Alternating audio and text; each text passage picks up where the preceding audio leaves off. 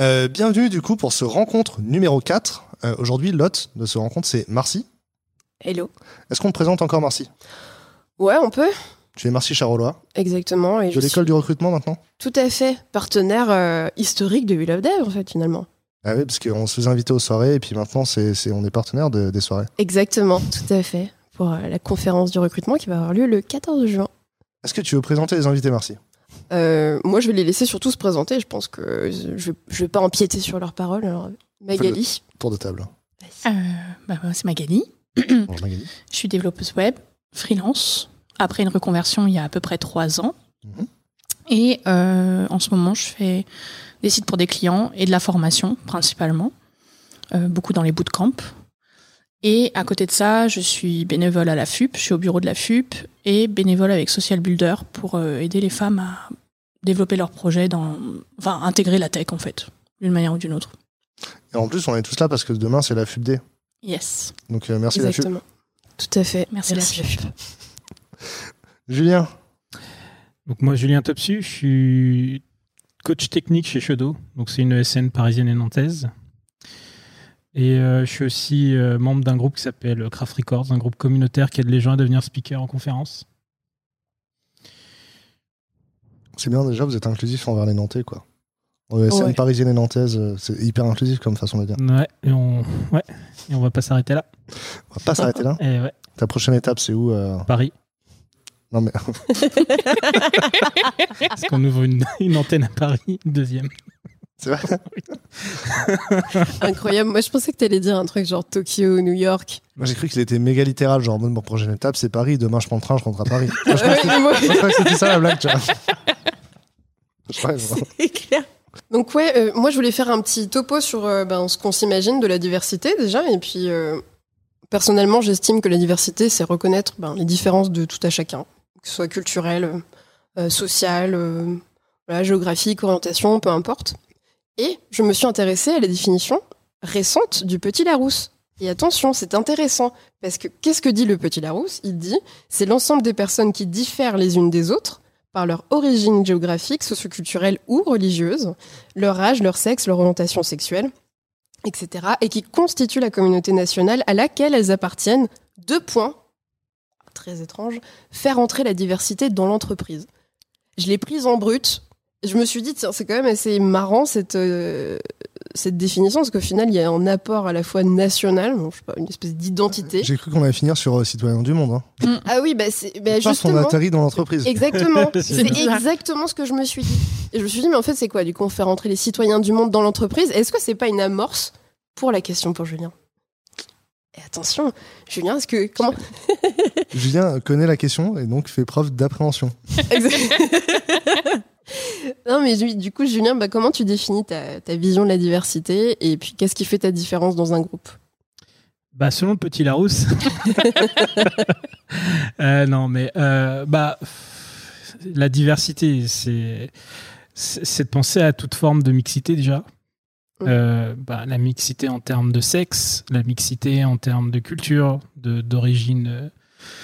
Euh, d'origine euh, bah, d'origine enfin d'origine ethnique la mixité en termes de catégories socio-professionnelles euh, enfin tout ça quoi et, et la mixité culturelle aussi Mhm. qui est très importante. C'est-à-dire que, tu vois, par exemple,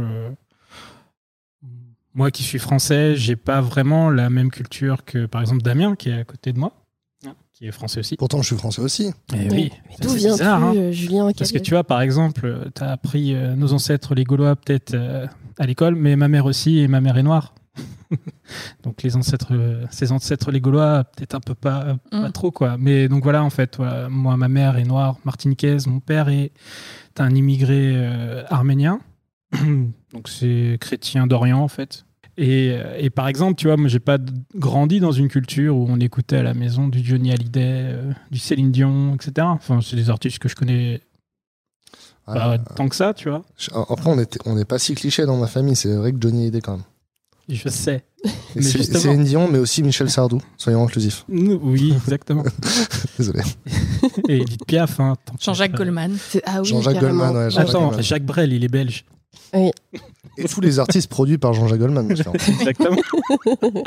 non, mais ce que je veux dire par là, c'est que voilà, c'est que on, on a, on- voilà, même en tant que Français, tu vois, même en tant que que, que, que mec dans la tech, déjà, tu vois, euh, on n'est pas tous des euh, des blancs. Euh, vois, 6 déjà. hétéros, ouais. cis hétéros, effectivement. On n'est pas tous euh, blancs cis hétéros. Donc, euh, je l'ai pas dit peut-être, mais mixité d'orientation sexuelle. Mm. Euh, donc voilà. Donc euh, pour moi, c'est important de de reconnaître la diversité parce que c'est ça qui nous amène une une richesse de point de vue, hein, une richesse de prisme et qui permettra, je pense, à faire en sorte à ce qu'on soit le plus égalitaire possible euh, aujourd'hui dans un milieu dont on sait qu'il est, enfin, qu'il y a pas mal de choses à améliorer. C'est pas le pire, mais je pense qu'on peut améliorer pas mal de choses encore. Et puis, on- c'est pas, ça coûte rien d'améliorer les choses. C'est Mm. quand on rend euh, quelque chose plus accessible pour une personne, on rend les choses plus faciles pour tous les autres, quoi.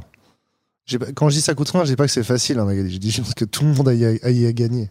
Je, je je suis pas sûre. En fait, Ouais. euh, bon, euh, si on part du principe qu'une catégorie de personnes a plus facilement accès, par exemple, au poste. Ouais. Imaginons, tu es un homme blanc euh, hétéro plus facilement tu auras du boulot si tu es dans la tech. À partir du moment où on ouvre la porte à tout le monde, bah, les, les hommes hétéro cis, ils perdent un peu de ce privilège. Donc malgré tout, il y a toujours un petit peu à perdre. Ça veut pas dire que c'est insurmontable et que ça veut dire que on pourra rien faire. Mais je trouve que dire il y a rien à perdre, c'est pas tout à fait vrai. Les privilégiés ont toujours doivent se libérer un petit peu de certains de leurs privilèges pour que les autres puissent les rejoindre en fait. Parce que j'ai déjà entendu euh, le discours inverse, donc des femmes qui disaient que la discrimination positive, ça enlevait du mérite à celles qui avaient réussi sans. Et en vrai, aujourd'hui, les hommes sont tous euh, bénéficiaires de, discri- de discrimination positive ou de privilèges. Ça marche pareil, tu vois. Du coup, ils ont vraiment un peu moins de mérite à avoir du succès professionnel, tu vois. Oui, mais Ça va, Julien Oui, mais je voulais pas couper Magali, vas-y. ouais, ouais, mais le mérite et le privilège c'est pas la même chose en fait. Avoir plus facilement de boulot, ça veut pas dire. Enfin, il y a des gens qui s'en fichent d'avoir du mérite. Juste, ils ont leur boulot, ils sont contents. Quoi. Donc, euh, ils vont perdre cette, euh, cette possibilité-là de euh, d'être relativement euh, moyen entre guillemets et d'avoir très facilement accès à certaines choses. Euh, quand ils seront face à d'autres personnes qui sont moyennes, qui sont du même niveau, disons, ils vont devoir plus se battre un petit peu. Je sais pas si. euh, parce que autant la- les privilèges sociaux, on, on les voit, autant j'ai l'impression que la majorité des hommes se sentent pas privilégiés, tu vois. Ils ont même pas conscience de ce privilège, tu vois. clairement. Mais euh, il y a plein de privilèges qu'on voit pas. Enfin, quand on est blanc, on se rend pas forcément compte qu'on a vachement de privilèges par rapport aux personnes racisées. Quand on est valide, les valides ont absolument aucune idée du privilège qu'ils ont par rapport aux personnes non valides, handicapées. Euh, c'est rare de, enfin, de vraiment se rendre compte des privilèges qu'on a avant d'être dans la situation ou avant que quelqu'un nous dise euh, non mais attends regarde la différence de situation quoi. Oui, je suis d'accord. Ok. Du coup, c'est quoi qui fait ta différence, toi, Magali? Euh, bah, je suis une femme. Donc, euh, dans, dans l'absolu, de toute façon, ça nous met plus ou moins en minorité, puisque l'homme est censé être neutre dans notre société. Donc, euh, quand on est une femme, on n'est pas neutre. Euh, après, bon, bah, je suis pas hétéro, je suis handicapée, enfin malade chronique, mais donc j'ai des handicaps à cause de ma maladie chronique. Je suis handipsy, euh, je suis grosse. J'ai fait le tour, je crois. C'est déjà pas mal. Euh, et donc, forcément, bah, ça détonne énormément par rapport euh, euh, à l'image qu'on se fait du développeur. Mhm. Par exemple, moi, je sais, quand j'arrive dans mes formations, souvent, les apprenants ils sont Ah, ah, c'est cool, une formatrice, une femme. oh, waouh! Genre, mais ils sont contents souvent, hein, mais, mais, mais j'ai un côté waouh! En plus, ils essaient de te faire un compliment. t'es- Ouais, non, mais c'est pas méchant en vrai, hein, mais Ouais. des fois, il y a même des, des, des, des femmes euh, enfin, qui sont en formation et qui sont genre super contentes et qui. Enfin, il y a un soulagement en mode Oh, ça existe, mais trop bien. Enfin, genre. euh, Parce que voilà, donc. euh, c'est bizarre parce qu'en vrai, en tant que femme, on est 50%, enfin, on est même 51% de la population, donc en fait, en majorité. Tout à fait. Et, euh, et en fait, euh, j'ai l'impression d'être euh, une espèce de licorne à chaque fois que je vais voir quelque part. Donc c'est un peu bizarre, mais voilà. Est-ce que tu es un rôle modèle du coup? J'aimerais bien. C'est c'est quoi un, un bon rôle modèle du coup? Euh, je pense que c'est quelqu'un qui est honnête Mhm. et qui essaye de faire avancer les choses. Mhm. Et je trouve que c'est déjà un très gros objectif. je pense que c'est déjà pas mal. Ouais, c'est vrai. Mais il y a cette façon de briser le consensus où, euh, en fait, tu tu t'es obligé de mettre en évidence certains, comment dire, certaines problématiques à régler ou à résoudre. Et souvent, ce qu'on nous reproche, euh, je parlais pour moi, mais je pense que tu as vécu la même chose en réalité, c'est ben, parfois de mettre les pieds dans le plat et de pas du tout correspondre au code qu'on attend des femmes, c'est-à-dire être douce. Et en fait, même souvent, l'assertivité est confondue avec l'agressivité, chose que je comprends pas du tout. Et c'est juste fatigant parce que moi, quand je dis non ou quand je dis quelque chose, je suis pas, enfin, vraiment, je veux pas faire du mal. Mais euh, il y a ce truc où on peut se dire, oh, elle est vachement agressive. Alors Mm. que non, en fait, je pointe juste un problème. Si ce problème vous met mal à l'aise, ben, ça vous regarde plus vous que moi, en fait. Enfin, vraiment. Parce que c'est mettre le point, enfin, le doigt sur un point qui, euh, tu, tu parlais de ça tout à l'heure.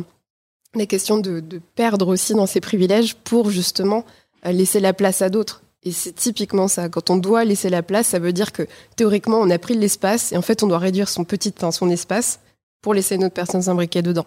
Et ça, c'est parfois compliqué. Ça nous force à prendre de l'espace, nous. Enfin, Complètement.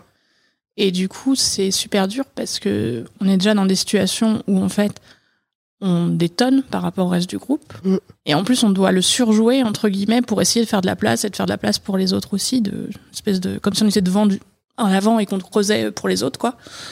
Et euh, c'est pas évident parce que ça demande d'être hyper vulnérable et euh, on s'en prend un peu plein la tête. Même des fois euh, par des gens bienveillants. Enfin, on a l'impression de faire un pas en avant, euh, deux en arrière des fois, donc on c'est galère. C'est Mais- c'est intéressant ce que tu dis sur même les gens bienveillants. Même j'ai l'impression, fait, c'est cette exigence euh, d'être exceptionnel quand tu veux être un rôle modèle, tu vois. C'est, c'est, euh, je trouve que c'est plus, euh, c'est dur plus qu'autre chose, quoi. En fait, au final, juste euh, être toi-même, euh, être sincère, être épanoui et montrer que c'est possible, c'est déjà incroyable, quoi. J'avais envie de dire, c'est même pas suffisant, en fait. C'est c'est tout le problème. C'est c'est un truc de fou. Bah, parce qu'on a toujours l'impression qu'on va pas assez vite, enfin qu'on va pas assez loin. euh. Ouais.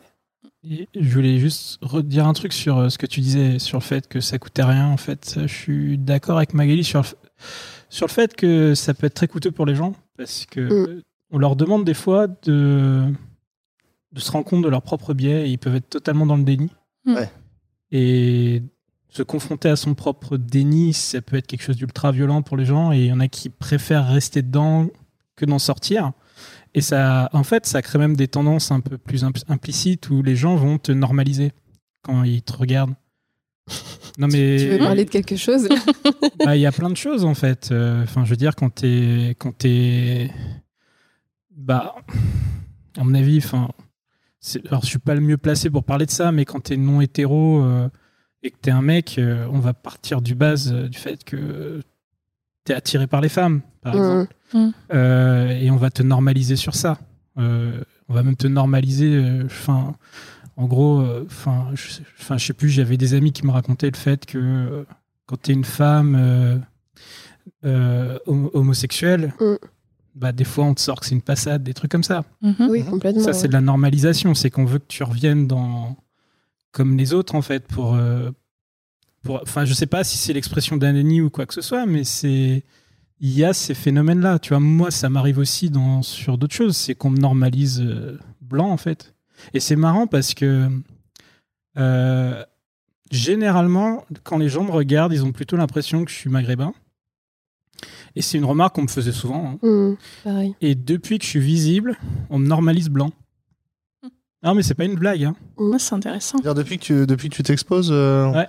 Ou depuis que tu affirmes ta différence.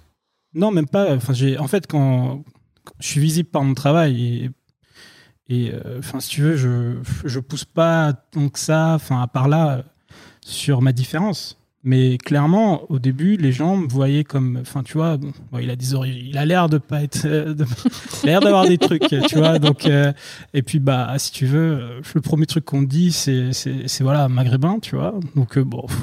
Voilà, Mm. on t'explique que non. Enfin, bref.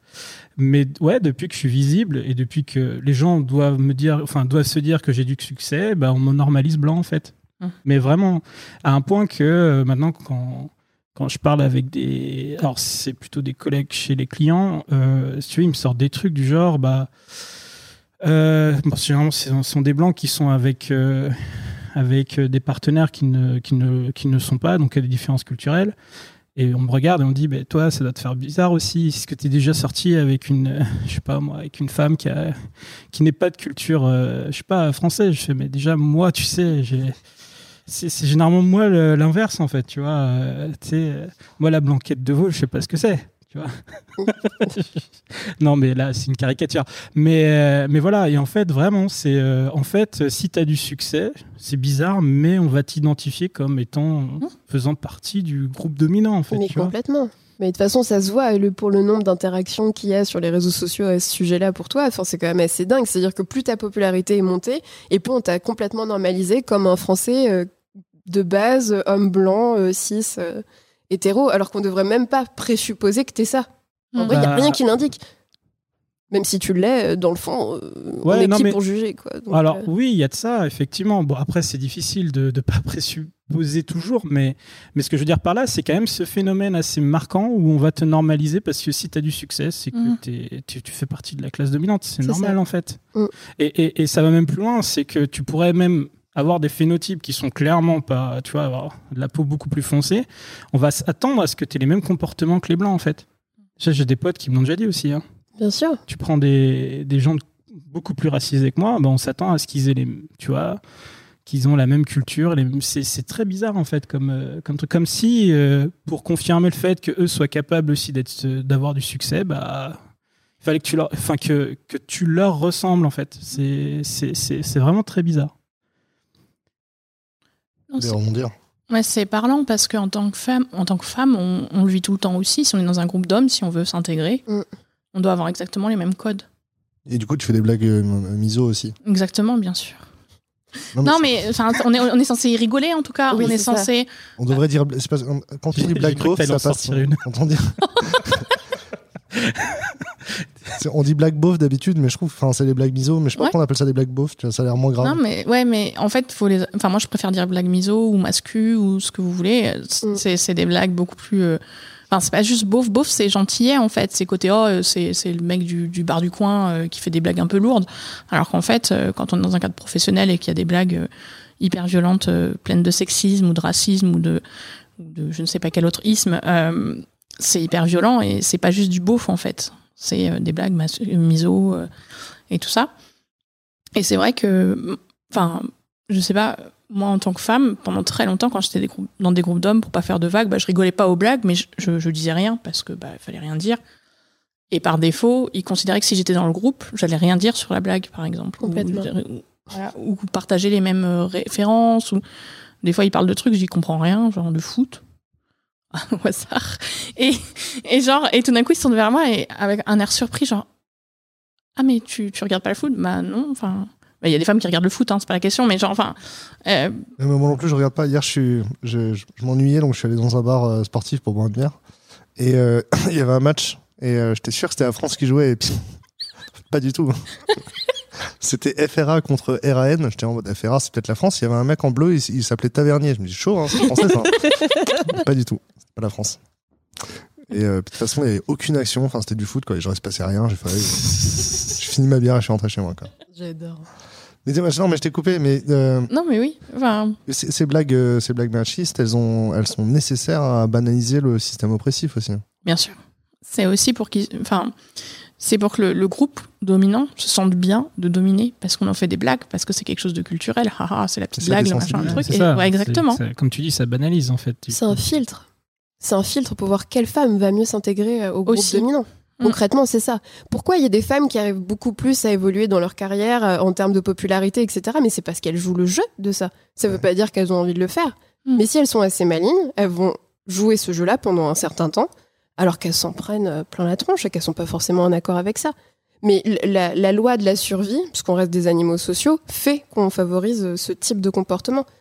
Et je pense que c'est du coup vachement en adéquation avec la définition des rôles modèles. C'est que, de fait, quand tu changes ce, ce truc où justement tu ne permets plus euh, cette culture de la blague machiste, etc., où tu es en train de dire non, ça ne se fait pas ça, eh ben ça y est, tu es catégorisée hystérique, agressive, alors que tu es juste assertive. Et donc c'est compliqué. Je me rappelle même l'avoir eu la conversation avec des hommes en mode. euh, euh, on, tu sais, je disais simplement que euh, je tolérais, je tolérais pas l'humour homophobe au bureau, tu vois. Oui.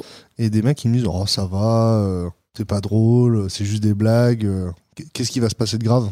Plein de choses qui peuvent se passer de grave. Tu sais, genre, je dis, mais déjà, quand, quand je suis là, à la limite, je sais qu'il va peut-être pas se passer de grave, de trucs graves. Par contre, quand je suis pas là, peut-être qu'il peut se passer des choses graves, tu vois. Mm, mm. Et moi, j'ai envie de dormir le soir ou de pas être au bureau et de pas avoir être inquiet, donc euh, non. Mm. Mais c'est. Ouais, il y a six ans, c'était hors de- enfin, c'était c'était bizarre de, de ne pas tolérer les blagues homophobes au bureau, quoi. Complètement. Non, mais c'est encore euh, relativement toléré. Hein. C'est plus subtil maintenant. C'est pas euh, les grosses blagues. euh, oh là là, euh, euh, les homosexuels sont tous des pédophiles ou des trucs comme ça. Mais ça a migré sur d'autres identités déjà. Euh, Mm. La transphobie, par exemple, est hyper présente partout. Et il y a beaucoup de blagues qui restent, euh, qui tirent dans le ressort euh, LGBT-phobe euh, d'une manière générale. Complètement. et euh, beaucoup de ouais enfin et du coup beaucoup de, choses qui se ressortent comme ça et où les gens considèrent qu'ils sont pas homophobes ils sont pas parce qu'ils ont pas dit quelque chose d'horrible sur les homosexuels par exemple mais ils font quand même encore des blagues euh, oppressives sans presque sans s'en rendre compte ou en tout cas euh, en essayant de passer par des biais différents quoi.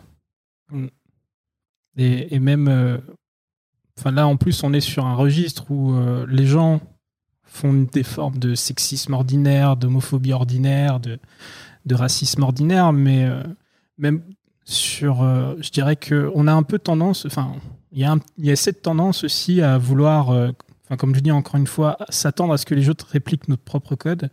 Et ça, c'est une manière de, de faire du gatekeeping, en fait, de, de, de mettre des barrières à l'entrée, même Mm. de manière complètement involontaire, mais des trucs tout bêtes. Mais par exemple, généralement, quand tu organises un, un meet-up euh, et, que, et que tu vas penser à la bouffe, tu vas faire pizza bière. Euh, et bah, tu vois, tu prends un musulman là-dedans, tu as, Mhm. une Regina et, et de la bière avec alcool. Bah ouais, bah, tu as des gens qui vont rien manger. Tu vois. Même cool. qui peuvent ne pas venir au meet-up parce qu'en fait, ils savent que ça va être ça. Ils osent pas parler. Ouais, ben oui, bah c'est c'est c'est bête, mais et, et, et, et des fois ça va jusqu'à même euh, les soirées d'entreprise. Bien sûr. Euh, et il y a une stigmatisation en plus des gens qui ne boivent pas d'alcool, hein, quelle que soit euh, la raison pour laquelle tu bois pas d'alcool, que ce Mm. soit par religion, par souci de santé ou juste par choix, en fait, c'est ah ben alors, euh, Mhm. t'es- c'est genre on Ouais, c'était pas. abstain. Je suis. Abstain. C'est quoi abstain? Tu bois pas d'alcool. Ouais, surtout moi. Ouais. Lui, non, mais. Non, moi non, mais euh, enfin moi, Moi, oui, je bois plus. moi je bois, mais euh, Mais, pas, Mais- mais, mais- pas au bureau en journée, quoi. non, Non, mais Non, mais ce que je veux dire par là, c'est que, ouais, enfin, en fait, la diversité, c'est ça aussi. Mm. Tu vois, c'est de comprendre que, euh, tu vois, quand tu, quand tu organises un événement, euh, bah, tu penses au fait qu'il y a des gens qui sont véganes, tu penses au fait qu'il y a des gens qui sont végétariens, tu penses au fait qu'il y a des gens qui mangent pas de porc, qu'il y a des gens qui ont des allergies au gluten, tu vois.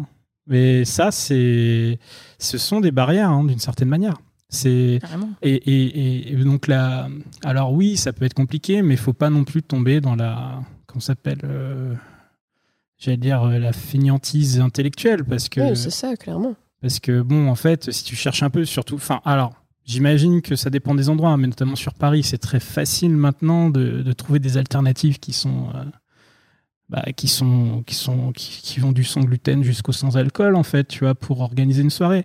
Et, euh, et, et ce que j'adore, c'est en plus, euh, tu vois, tu as des boîtes qui, euh, pour montrer leur coolitude, enfin, pour recruter, vont montrer leur coolitude Mm.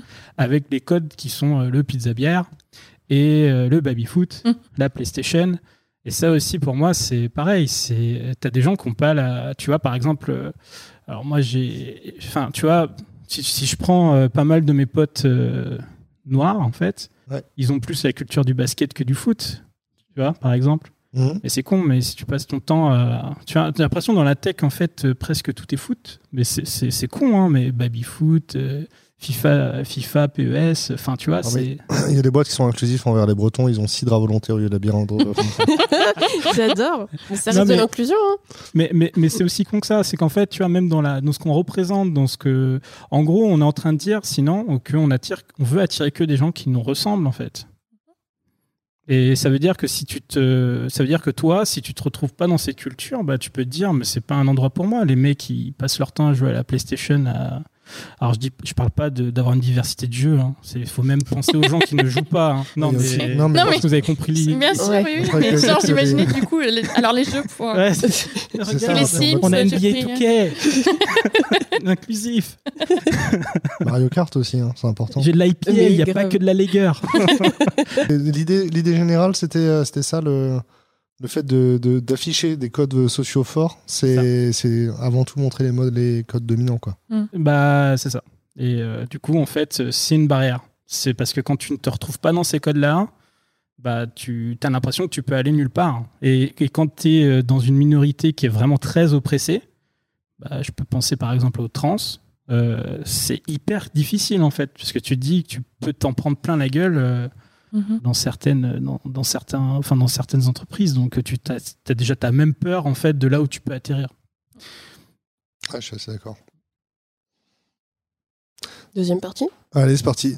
La deuxième partie. Et ouais, deuxième partie. Deuxième partie. Deuxième partie. Euh, non, alors du coup, pour rebondir sur ce que vous étiez en train de dire, euh, moi je me demandais, enfin Magali, je te pose clairement la question, mais euh, est-ce que la diversité a un impact dans ton travail? C'est-à-dire que est-ce que quand tu es dans une entreprise où tu sais que tu as quand même de la diversité qui est présente, est-ce que tu te sens plus performante ou pas? Parce qu'il y a, y a des études qui révèlent quand même qu'il y a un lien très très fort entre le manque de diversité et de performance parce que tu n'es pas reconnu dans ton intersection. Euh, ce qui fait que fatalement, bah, la personne va se retirer petit à petit de l'équipe, enfin de ses collègues, puis de l'équipe, puis du management, jusqu'à quitter la boîte et avec des risques psychosociaux qui sont très très forts, euh, allant de la déprime euh, au suicide parfois. Donc, euh, co- comment tu te situes là-dedans? Est-ce que tu as déjà ressenti ces effets-là euh, de performance? Bah, tu décris exactement ce que j'ai vécu juste avant de devenir freelance, en fait. Ok. Euh, alors moi, je viens du social à la base, et dans le social, pour le coup, la diversité, il y en a quand même beaucoup plus.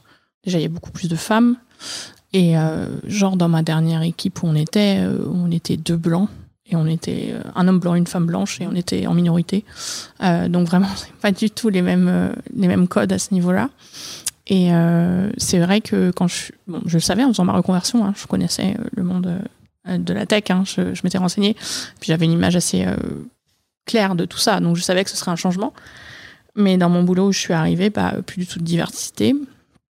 Genre, bon, eux, ils étaient contents d'avoir des femmes dans l'équipe, mais c'était plus en mode, on est content d'avoir des femmes dans l'équipe parce que bah, on peut un peu les, cor les corvéer à merci, je sais pas comment on dit, mais enfin, euh, je crois que c'est ça qu'on dit. Corvéable, je crois. Ouais, corvéable, merci. Corvéable à, mer- à merci. Donc, euh, en mode, ah bah, vous êtes des femmes, c'est cool. Ah bah, Magali, t'es bonne en orthographe, tu pourras nous corriger tous les contenus de tous les sites qu'on fait. euh, et puis, nos mentions légales et nos machins et nos trucs. ah oui, super, j'ai que ça à faire. Euh, Enfin, et que des trucs comme ça. Euh, bon, il y avait plein d'autres problèmes dans cette boîte, mais. Euh, et c'est vrai que moi, le manque de diversité, je trouvais ça horrible. J'avais jamais été dans une boîte où on était que des blancs et où la parole au niveau racisme était, mais enfin, c'était horrible, horrible. Décomplexé à quel point? Euh, décomplexé en mode, euh, on faisait un site de rencontre, euh, on a fait un site de rencontre en mode euh, un peu euh, libertin, je sais pas quoi là, Ouais. et en mode euh, les blagues sur euh, euh, les Thaïlandais, trans, machin, les blagues sur les Noirs au niveau sexuel, des trucs comme ça. Et moi j'étais là, enfin genre je, j'arrête pas de dire arrêtez, mais sauf que c'était mes patrons quoi. Enfin genre comment tu dis à tes patrons que il faut qu'ils arrêtent de parler en fait, je sais pas. C'était de pire en pire, euh, plus le temps avançait. Bon, ça allait qu'il y a eu le Covid et que du coup on s'est retrouvé en télétravail, donc ça a beaucoup aidé.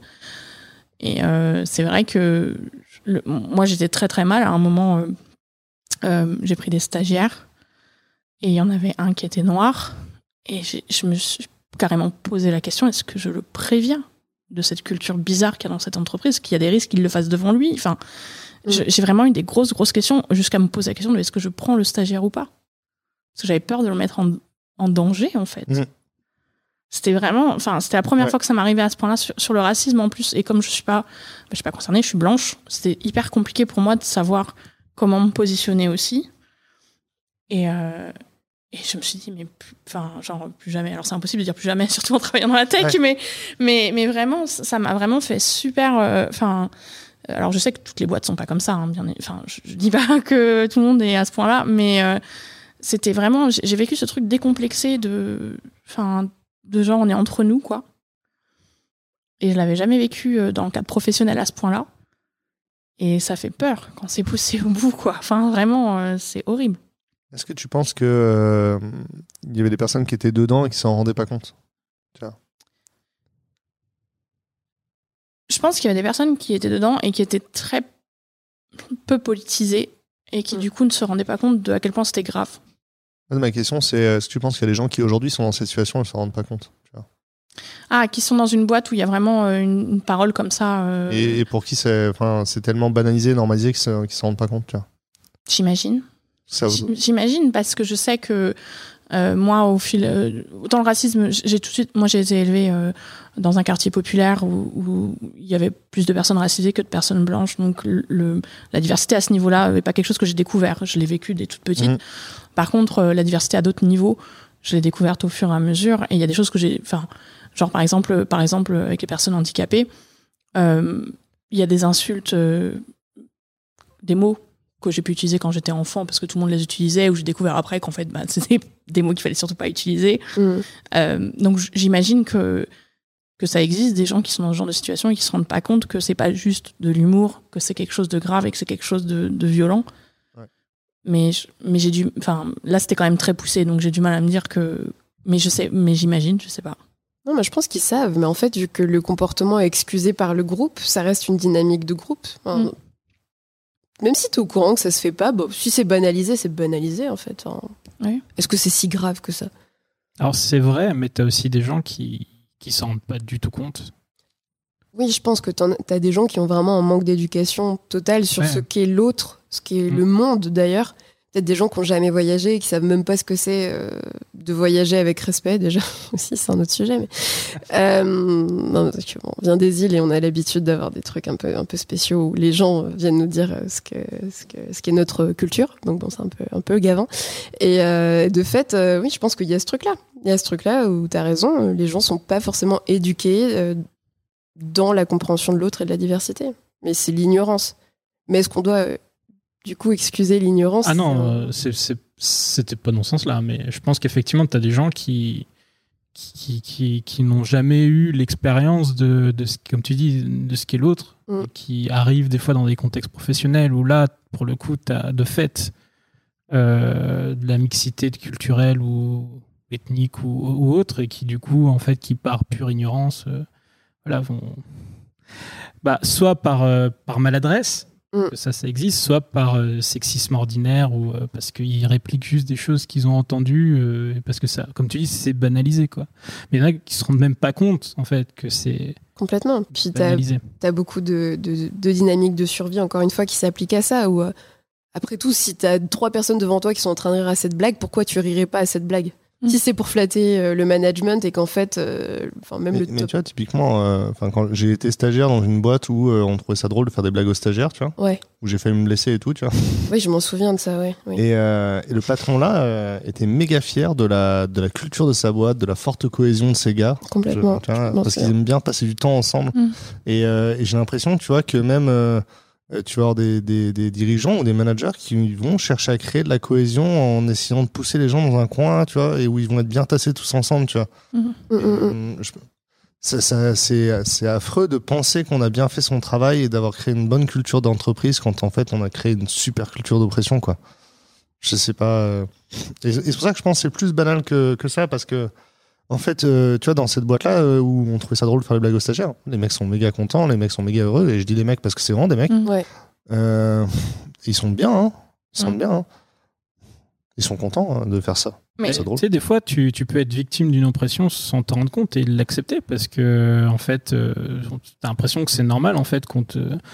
Peut-être qu'on vienne se foutre de ta gueule tout le temps, quoi, tu vois. Mm. Et euh, par mécanisme de survie, en fait, tu, tu te mets à l'accepter et c'est peut-être un jour où tu. Es comme, en fait, le principe d'une oppression, t'es- c'est pas comme une agression, c'est-à-dire que c'est un typique qu'on te fait de manière. euh, régulière et un jour en fait tu pètes un câble Mm. mais tu, et quand tu pètes un câble tu pètes un gros câble donc en fait, pendant longtemps, tu te dis, bah, c'est un peu comme un burn-out en fait, tu vois. C'est, tu te dis, mais non, mais ça va, Complètement. mais ça va, Ouais. mais ça va. Et un jour, Si bah, ça va plus. Et euh, donc ils ont, ils sont peut-être, t'en as beaucoup qui ont l'impression aussi des fois d'être heureux. Et Mm. c'est pas le cas. C'est triste de dire ça, mais euh, c'est vrai. Enfin, moi j'ai moi j'ai des collègues euh, asiatiques qui me, qui me disent aussi que bah ouais en fait euh, si, alors, il y a un, gros racisme anti-asiatique en France hein, Mm. Euh, et on en parle moins mais il est très présent et euh, bah, qu'en fait il fait enfin pour s'intégrer parce que lui il a des problèmes un peu sociaux on va dire enfin d'intégration bah, il va rire euh, aux, tout- aux- toutes les blagues racistes sur les asiatiques parce que pour lui c'est une manière de s'intégrer au groupe et d'être accepté tu vois Mm. parce que pour lui ça ça le rend plus on va dire il a l'impression que ça le rend plus heureux que de se prendre la vanne dans la Mhm. gueule quoi tu vois donc enfin c'est c'est c'est c'est- tu vois c'est c'est très comment dire Ah, je repense à Isabelle Locani, du coup. Ou dont le stagiaire euh, devait être content, en fait, de se faire appeler Grainerie, quoi. Parce qu'au moins, il avait la considération. Bah t'as de ça ouais Non, Au moins, c'est- il est visible, quoi. Mais euh, en fait, c'est un classique pour survivre, en fait. Euh, Moi, je sais que, par exemple, les blagues grossophobes, pendant très longtemps, j'y rigolais. Et j'en faisais moi-même. Parce que bah, c'était une façon de m'intégrer et de faire genre, ah, mais ne soyez pas mal à l'aise par rapport à mon corps. Euh, regardez, je fais des blagues, ah, machin, la grosse vache, blablabla. Et euh, un jour, je me suis rendu compte que petit à petit, ça me- c'est vraiment l'idée du petit pic, en fait. Mm, Petit mm. à petit, ça, ça m'enlevait comme un. Ça amusait, petit à petit, ça m'enlevait un petit bout à chaque fois. Et je me sentais épuisée et chaque nouvelle blague, en fait, me, enfin, je me sentais complètement euh, euh, étrangère à mon corps. Enfin, vraiment, ça allait loin. hein. Euh, J'avais l'impression complètement dissociée par rapport à mon corps, de plus du tout voir mon corps comme quelque chose de d'acceptable, parce qu'à force d'en faire des blagues, bah, c'était quelque chose de risible. Et, et en fait, j'avais vu le, le spectacle de Anna Gadsby, Nanette, qui est un spectacle qui est sur Netflix, il me semble encore, et qui est vraiment incroyable pour ça. Et elle explique justement que en fait, bah non, c'est pas drôle en fait, et que en fait, rire de soi-même, euh, cette autodérision qu'on nous impose toujours quand on est une minorité, il faut savoir rire de soi, autrement, bah on n'est pas euh, la bonne minorité. Euh, bah qu'en fait, ça nous détruit petit à petit, et qu'on n'est pas des éléments risibles de par nos identités. Et j'ai vu son spectacle et j'étais déjà sur une réflexion par rapport à ça, mais genre j'ai vu son spectacle et je dis plus jamais je rigole à une blague grossophobe en fait, et plus jamais je fais une blague grossophobe à mon, à mon propos. Et en fait, depuis j'ai l'impression de, enfin genre euh, on m'a enlevé euh, un poids énorme des épaules que je me rendais même pas compte que Mhm. j'avais en fait. Non, parce que ça te mange ta bande passante émotionnelle, quoi. C'est, à chaque fois, c'est une c'est émotion clair. à gérer, quoi. hein. Et surtout que derrière, en plus, déjà, tu as cette injonction de l'humour. Genre, eh, mais on rigole, euh, machin, on dit pas ça sérieusement, mais bon, comme si tu n'avais pas le droit, toi, de mal le prendre. Et derrière ça, tu as le deuxième effet qui se coule qui est Ah, mais t'es susceptible. Oui. Ça, c'est le premier truc qu'on te sort quand tu. Quand tu, pour expliquer que, enfin voilà, encore une fois, pour normaliser, banaliser ce qu'ils font, euh, et pour t'expliquer que en fait c'est toi le problème et que tu dois en fait t'aligner à. C'est, c'est les gens qui rigolent pas aux, bla- aux blagues homophobes qui les rendent homophobes. C'est exactement ça. C'était mode- ironique hein, ce que je viens de dire. Non, mais- Oui, ne, pas sortir du contexte ces phrases, mais oui. C'est-à-dire, quand on me l'a dit, la première fois, j'étais en mode. Mais en tant que féministe, on nous dit souvent, hein, euh, ah bah c'est vous qui enlevez le euh, la joie entre guillemets de nos échanges et tout ça. la galanterie, Magali. La galanterie. Ah, La chevalerie. la, la- la chevalerie euh, à la française, C'est ça. tout ça. Des Mm. belles valeurs. euh. Ouais. Non, mais La c'est vrai. chevalerie, clairement, ouais. Ouais, Ça, ouais. C'est bien bourgeois comme valeur aussi. hein. Oui, Ouais. oui, c'est très. euh, Et en mode, euh, on fait du mal parce qu'on refuse de, de se prêter à ce jeu-là, en fait. Ouais, bah, parce qu'en fait, tu, tu, tu sabres euh, l'ego de la personne qui veut se valoriser en. Mm, mm. Tu vois C'est c'est aussi bête que ça, malheureusement. Ouais, et puis c'est. Enfin, en fait, il y a être un allié, être un bon allié, et enfin, le fantasme de l'allié. Quand on. Mais là, je pense que c'est même au-delà de l'allié. Hein. oui, complètement. le mais... sauveur, t'es même plus un allié. C'est ça, totalement. Y a Mais justement, je pense qu'il y a des personnes qui confondent la notion de sauveur et d'allié. C'est-à-dire, allié, totalement. t'es, t'es là et tu, tu aides la personne dans des comportements qui ne prennent pas l'espace de la personne qui est Mhm. victime, euh, du coup, de, bah, de son intersection et de son manque de privilèges. Tandis que, oui, euh, de l'autre côté, euh, quand, quand t'es euh, le sauveur, on, retombe dans des schémas hyper, hyper misogynes. Malheureusement. Mais je, voulais rebondir sur ce que tu disais, et c'est une question que je vais vous poser à tous les deux. Personnellement, j'ai eu l'impression de vivre un burn-out de militantisme, vraiment. Un burn-out de rôle modèle dernièrement, vu les répercussions de, de- de ma popularité euh, suite à ma conférence euh, Pourquoi vous n'attirerez et ne retiendrez pas les femmes dans vos équipes tech. Et du coup, j'aimerais savoir si vous l'avez déjà vécu, cette espèce de burn-out euh, de, ben, d'être un allié à certaines causes ou alors de vivre directement le poids de son intersection et de son militantisme. Est-ce que tu as déjà vécu ça, Magali? Allié, non. Euh, allié, je, je, considère que c'est mon rôle. Ouais. Et, euh, et vraiment, euh, c'est peut-être la dernière chose où je me dirais, bah non, là, je suis trop fatiguée, je laisse de côté, quoi. Je mm. considère que c'est important de d'être là pour les personnes qui vivent d'autres oppressions. Par contre, sur mes propres axes d'oppression, oui, il y a eu plein de fois où j'ai laissé passer des choses et où j'ai dit non, là, en ce moment, je peux plus. Des moments où j'avais qu'une envie, c'était de pouvoir aller me cacher sous ma couette et plus jamais parler euh, de féminisme, euh, de LGBT-phobie, euh, de grossophobie, enfin tous les trucs comme ça, parce que c'est épuisant. Et là, pendant le Covid, particulièrement tout ce qui touche au handicap, c'est, enfin, il y, a constamment des techs complètement pétés en mode eugénisme à deux balles, tout le temps, tout le temps, tout le temps, en mode on s'entend dire tout le temps qu'on peut crever, en fait. Euh, moi, ça fait deux ans que je m'entends dire que je peux mourir et que les gens s'en fichent, que de toute façon, euh, c'est euh, c'est Darwin. Euh, et donc, du coup, genre, euh, c'est hyper violent. Et j'avais beau savoir qu'on était dans une société hyper validiste, je pensais pas que les gens étaient aussi prêts à assumer à ce point-là, jusqu'à nous dire d'aller mourir, en fait.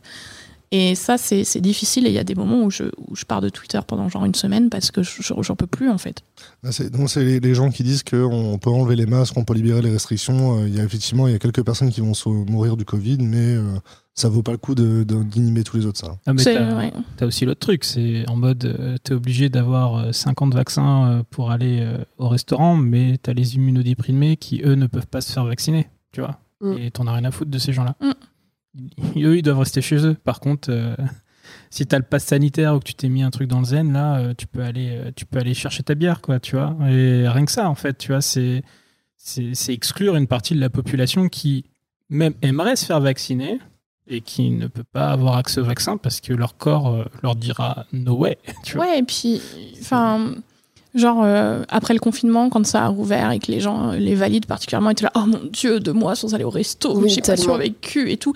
Et je veux dire, je comprends que ce soit difficile. Hein. Enfin, je veux dire, euh, moi, je, je, le confinement, c'était pas quelque chose de facile, c'était très perturbant. En plus, tout un pays confiné comme ça. Enfin, je, je, je minimise pas à ce niveau-là, mais genre, euh, c'est le, quotidien de la plupart des handicapés en fait. Enfin, genre, euh, ah, y a, la plupart ont, ont, mis en avant les privilégiés. Hein. Mais c'est clair, clairement. je veux dire, euh, et et les gens qui, qui se révoltaient parce qu'ils euh, ils pouvaient plus euh, avoir leur vie exactement pareille. Mm. Il y a plein de gens qui ont eu des vies relativement normales depuis euh, la fin du premier confinement, qui en tout cas, en portant le masque et tout ça, ont continué à avoir une vie sociale, ont continué et tout. Et il y a des gens qui sont plus ou moins confinés depuis deux ans. Enfin, moi, je suis confinée depuis deux ans, par exemple. Et, et, genre, on n'a pas du tout les mêmes vies, et c'est les autres qui se plaignent et qui continuent à vouloir grignoter tout ce qui peut nous protéger. Genre là, euh, bah, là le trajet à Lille m'a énormément angoissée parce que bah, le masque n'est plus obligatoire dans les transports. Donc j'étais la seule masquée, que ce soit dans mon train de banlieue, mm. que ce soit dans le RER, e puis dans le TGV. Et genre, je suis à côté, mais punaise, un masque pendant une heure de train, qu'est-ce que ça pose comme problème de le mettre quoi? La promiscuité qu'il y a dans le métro 4 ne euh, me permettait pas de ne pas mettre le masque, j'étais pas à l'aise du tout. Euh, clairement. Mais non, mais enfin c'est incroyable. Enfin, il y, a encore une pandémie et depuis le début de la pandémie, en même temps, on nous dit qu'on s'en fout et qu'il y a que, les fragiles qui devraient, devraient juste se, confiner euh, ad vitam aeternam. Donc, très bien. C'est vrai qu'on a entendu confiner les vieux et les personnes protégées. ah, mais bah, on le dit tout le temps. Moi, j'arrête pas de l'entendre encore maintenant, quoi, deux ans après. Puis les gens qui n'ont pas supporté deux mois de confinement, nous disent que nous, on devrait être confinés toute notre vie, parce que tant pis pour nous, quoi. Et puis il y a l'exigence quand même d'être présent sur le site. on te demande d'être présent sur site, on te demande plein de trucs qui sont complètement irréalisables et totalement paradoxaux, en fait. Mm-hmm. On peut pas tout faire et tout mener de front. Euh, moi aussi, j'ai une maladie chronique qui m'handicape dans ma vie et c'est épuisant. Je suis dans le même cas que toi. Mm-hmm. J'étais la seule à avoir un masque. Et en fait, je, je passe ma vie à, anticiper des risques. Mm. Et c'est que ça. Et en fait, la notion de privilège aussi, c'est ça, c'est se rendre compte que cette notion de risque n'existe pas. La, zone de danger n'existe pas quand on est privilégié. Et ça pour n'importe quel type d'intersection au final. Mais nous deux, et puis je pense que toi aussi peut-être sur un facteur moindre parce que tu restes un homme, mais il y a ce truc où euh, finalement la notion de privilège, elle est, elle est oppressante de manière vraiment systémique, sur tout et n'importe quoi. Et surtout qu'en plus, alors pour rebondir sur ce que tu disais Magali et, sur euh, la question qui était euh, est-ce que c'est pas fatigant d'être un allié ou, euh, mm. Le militantisme, le burn-out. euh, ou même d'être de la euh, diversité au global. en Tout fait. à fait.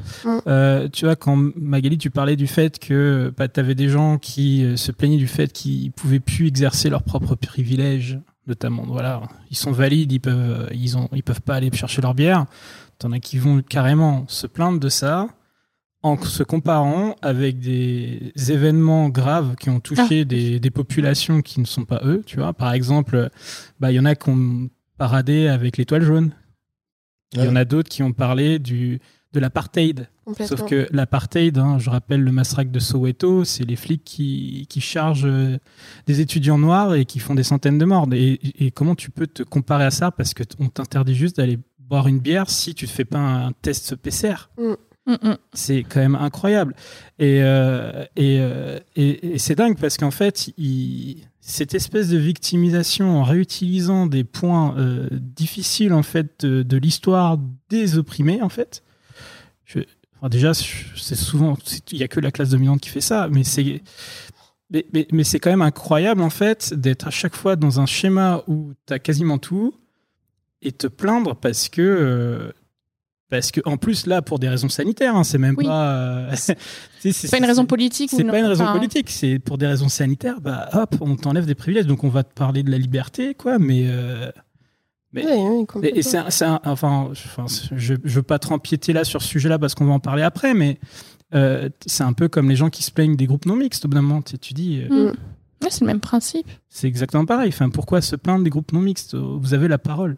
Mm. C'est des gens qui essayent d'avoir la parole. Ils veulent juste avoir la parole entre eux.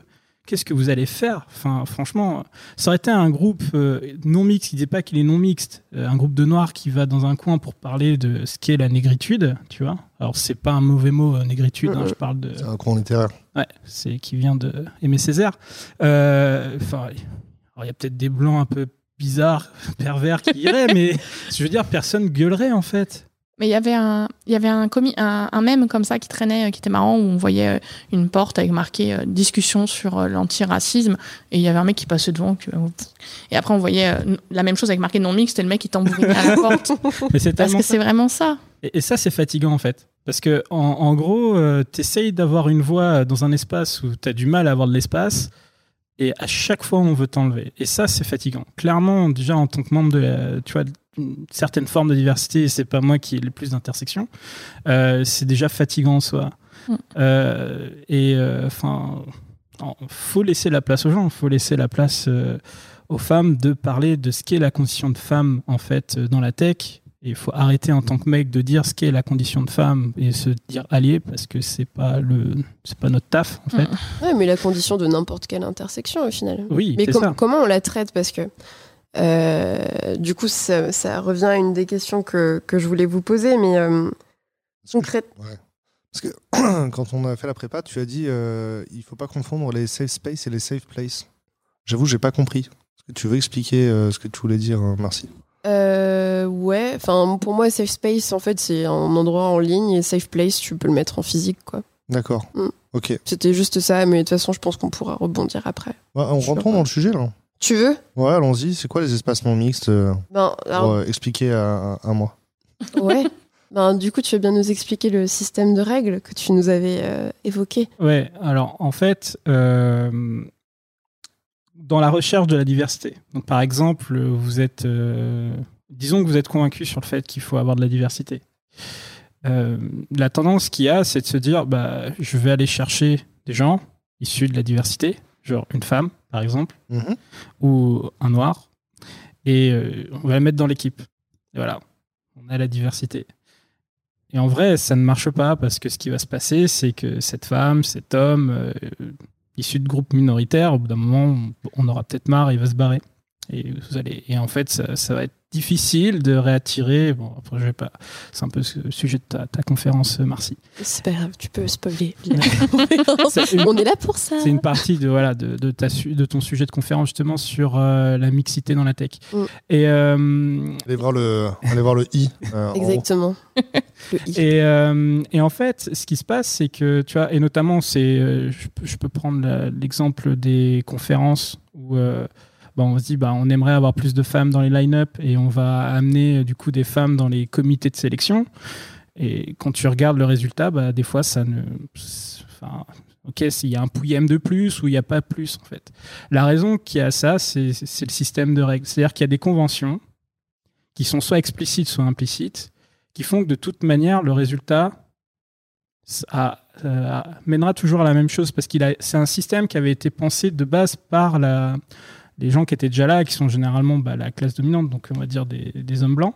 Donc en fait, ils ont créé un système biaisé qui va favoriser, euh, on l'a vu dans l'IA, hein, d'ailleurs, hein, euh, qui va favoriser bah, euh, des gens qui leur ressemblent. et puis du coup, en fait, le, on, a mis de la diversité, mais en fait, on a, on a demandé à des gens qui sont oppressés de suivre le système de règles. Exact, exactement. Et en fait, pour parler du système de règles, il y a deux choses. L'image qu'on utilise généralement, c'est le Monopoly, tu vois tu, peux prendre n'importe quelle personne de n'importe quel bord politique, tu vois, que ce soit un gros capitaliste ou pas, ou un anarchiste, tu vois, anticapitaliste, hyper marxiste, etc. Tu le fais jouer au Monopoly, s'il veut gagner, il se transformera en, capitaliste cupide. Sinon, il va pas gagner au Monopoly. Donc, en gros, l'image, c'est pareil, c'est que si tu as des règles de société, tu vois, qui te poussent à faire certaines choses, au final, ton système, lui, il, enfin, il, il, restera biaisé le résultat restera biaisé même si tu as mis des gens de la diversité dans ce système-là. Donc en fait, il faut changer le système de règles. Un des exemples de ça, tu vois, on cherche l'égalité homme-femme et dans la société, euh, il n'y a que les femmes en fait qui ont un congé de maternité qui est remboursé par la sécurité sociale. Donc euh, c'est bien beau après de voilà, mais ce qui, ce qui va se passer, c'est qu'en plus tu entretiens le problème puisque généralement comme euh, c'est généralement les hommes en plus qui sont le plus payés, donc dans le couple, qui sait qui va s'occuper des gosses au début? Bah, C'est la femme. En plus, elle a plus de vacances. Et en plus, c'est. Enfin, vacances, de congé mm. maternité, excusez-moi, c'est pas des vacances. Et en plus, c'est remboursé euh, par la Sécu. Alors que les hommes, c'est quoi 10 jours calendaires? Non, maintenant, on a 28. C'est vrai? Ok. C'est vrai? Ouais, c'est vrai, depuis le. Très précisément, depuis le 1er juillet, mon fils est né le 17 juin. Mm. Il a été programmé au 31. Ok. Et, euh, une chance. Et, en fait, voilà, donc en fait, tu, peux mettre autant de personnes que tu veux dans le système et tu peux dire, bah voilà, j'ai même dans les instances en fait où euh, tu as l'impression que ça va te ramener euh, plus de femmes, plus de gens de la diversité, si tu changes pas le système de règles, tu auras toujours quasiment le même résultat. Mm. Donc, pour casser ça, en fait, il faut permettre aux gens, déjà, prendre des gens de la diversité pour décider de mesures de diversité, parce que pareil, hein, si parce qu'en fait on est tellement biaisé en fait qu'on ne peut pas voir ce qui est important pour les autres. Donc laissons les autres nous dire ce qui sont importants pour eux. Et en fait leur donner le poids de prendre des décisions. Parce que si derrière c'est validé par euh, les mêmes personnes et qu'ils disent ah non mais ça on va pas le faire etc euh, ah non mais c'est bon les tampons dans le dans les toilettes euh, bref, tu vois. Est-ce que c'est vraiment utile C'est vraiment utile. Ça vous arrive de temps en temps. Ça va, puis ça saigne un peu, puis on s'en fout, quoi.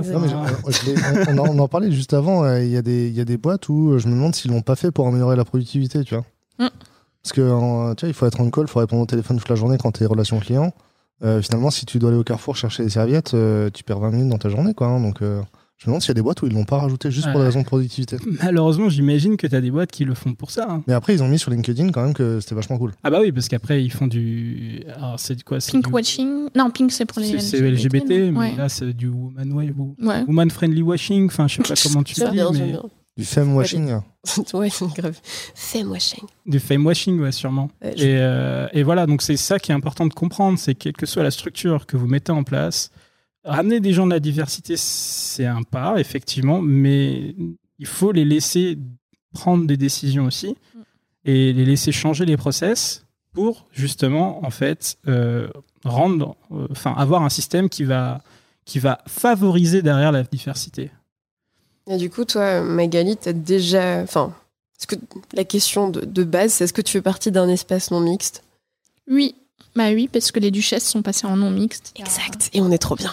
Il y a genre un mois, je crois, un peu plus. Et genre, c'est trop la fête. Non, mais vraiment, c'est incroyable parce que, euh, en fait, quand je suis arrivée sur les duchesses, euh, je trouvais ça super, mais je comprenais pas pourquoi on n'était pas en non mixte. Donc, genre, j'ai demandé un peu euh, autour et on m'a dit non, mais visiblement, c'est pas le projet et tout. J'étais là, bon, bah, ok. Et puis, en fait, je crois que ça fait un an à peu près que j'y suis. Et là, il y a un mois ou deux, finalement, il y a eu la décision de passer en non mixte parce que bah, d'une façon globale, on passait plus de temps à répondre aux hommes qu'à s'occuper, euh, à discuter entre nous en fait. Et c'était épuisant de devoir toujours éduquer les hommes, euh, même des hommes des fois bienveillants, mais genre en fait c'était pas l'espace pour ça. À la base c'était un espace pour les femmes dans la tech. Et en fait, euh, bah, les, admins se sont rendus compte que, bah, fait tout le temps et toute l'énergie était mise là-dedans et qu'en fait petit à petit il y avait de moins en moins de femmes qui intervenaient dans les channels euh, du Slack parce qu'en fait bah on se sentait plus en espace protégé en fait. Euh, moi je sais que par exemple je, postais de moins en moins parce que je savais que à chaque fois qu'on postait il y avait un homme qui rebondissait et qui soit détournait le sujet soit nous demandait de lui expliquer enfin argumentait. Pas forcément de façon méchante mais juste d'un truc qui, qui puisait de l'énergie sur un truc où on n'avait pas envie d'être là-dedans. C'était plus du tout constructif. Et donc du coup elles ont décidé de passer en en non mixte et depuis que c'est en non mixte c'est c'est fou parce qu'on a eu plein de nouvelles euh, venues. Euh, Il y a des sujets tout le temps. C'est hyper vivant. Euh, ça a redonné un, un, un boost incroyable. Puis les débats, quoi. Franchement, rien que sur la, la publication de, bah, du meet-up qu'on a organisé avec euh, Craft Records et Kedia Bouet, euh, sur la question de la visibilité lesbienne, c'est quelque chose qu'on n'aurait jamais pu aborder s'il y avait eu des hommes. C'est c'est une certitude. Je pense qu'on nous aurait même challengé sur pourquoi les femmes, elles sont Mm. pas visibles quand elles sont lesbiennes. Ouvrez un bouquin. En fait. Enfin, vraiment, faites, faites comme on fait, nous, on, s'instruit, hein, et ça ça, dépend va du très bien. bouquin. hein. Oui, c'est ça, exactement. Attention. Choisissez vos lectures, s'il vous plaît. Soyez pertinents. Mais, mais oui, je pense que tu, ça, ça frôle un peu la question qu'on avait tout à l'heure sur la question du burn-out euh, militant. Mais il y a aussi cette question-là de quand on, est, on fait partie des, euh, des minorités, on est toujours dans un rôle d'éducation attendu. Sauf qu'en fait, on n'est pas des profs. Même nous, en fait, parfois, on ne sait pas ce, enfin, ce que représente typiquement notre intersection. Et, déjà, nous comprendre nous-mêmes, comprendre à quel point on est en capacité d'accepter l'autodérision, d'accepter de jouer euh, ben, le, le set de règles, finalement, où s'impose notre limite, c'est déjà quelque chose de particulier en soi, parce que personne ne se ressemble. Alors, vraiment, je pense que ça a été une décision qui a été juste géniale, le, le côté euh, non mixte. Euh, bah oui, radical, stop, c'est terminé. Euh, sur les duchesses, on, on arrête ça. Mais c'est pour préserver les, les personnes, hein, tout simplement. Et puis la libération de parole. Enfin, je, je, Mm. Moi, j'étais hyper enchantée de voir à quel point la, la profondeur des débats existait vraiment. Ça Ouais, mais fait du bien. Moi, je trouve ça, enfin vraiment, euh, je trouve ça génial. Et c'est vrai que maintenant, si j'ai envie de poster un truc dans les duchesses, je me pose plus de questions. Je me dis plus, euh, ah ouais, mais il va y avoir euh, Jean-Michel Relou qui va venir me demander euh, de lui expliquer, de lui faire une thèse sur pourquoi j'ai utilisé tel terme plutôt que tel terme, ou des choses comme ça. Et et, et c'est pas du tout la même chose quand c'est une femme qui me pose la question. Par exemple, si j'utilise un terme et que la femme me dit pourquoi tu utilises ce terme-là et tout, c'est pas la même chose parce que quand les hommes viennent nous questionner sur des sujets comme ça, par exemple, il y a toujours le côté je suis ton dominant et je viens te demander de me rendre des comptes en fait. Ça. Et pour que je continue à être ton allié, il faut quand même que tu me dises quelque chose où je suis d'accord avec toi. Mm, complètement. Donc c'est de l'éducation, mais c'est aussi une espèce de marketing tout le temps en fait. Et On- du validisme. ah, oui, c'est Aussi. ça. T'es redevable de la validité de ton propos auprès de C'est ton ça. oppresseur, littéralement. Bah, et, et ça, c'est un truc dont on n'a pas parlé, mais c'est vrai qu'il y a beaucoup d'alliés où il faut que ton. Et en fait, je vais m'avancer, mais quasi tous les alliés, où euh, il faut que ta position soit acceptable. oui. Autrement, tu que- desserres la cause. Voilà, il faut que ta position soit acceptable et on va te dire voilà comment tu dois être, euh, ce qui est acceptable dans ta manière d'exprimer le féminisme. Mm. Sinon, je vais plus te suivre en fait, Mm, tu mm. vois.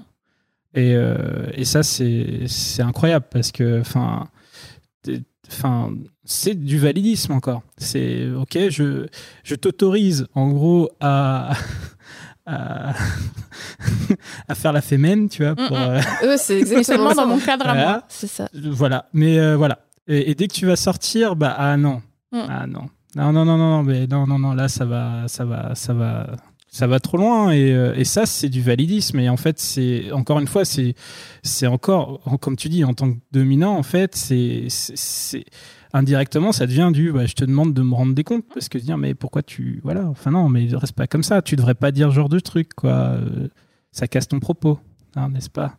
Oui. Et- mais euh, mais euh, et ça c'est assez incroyable.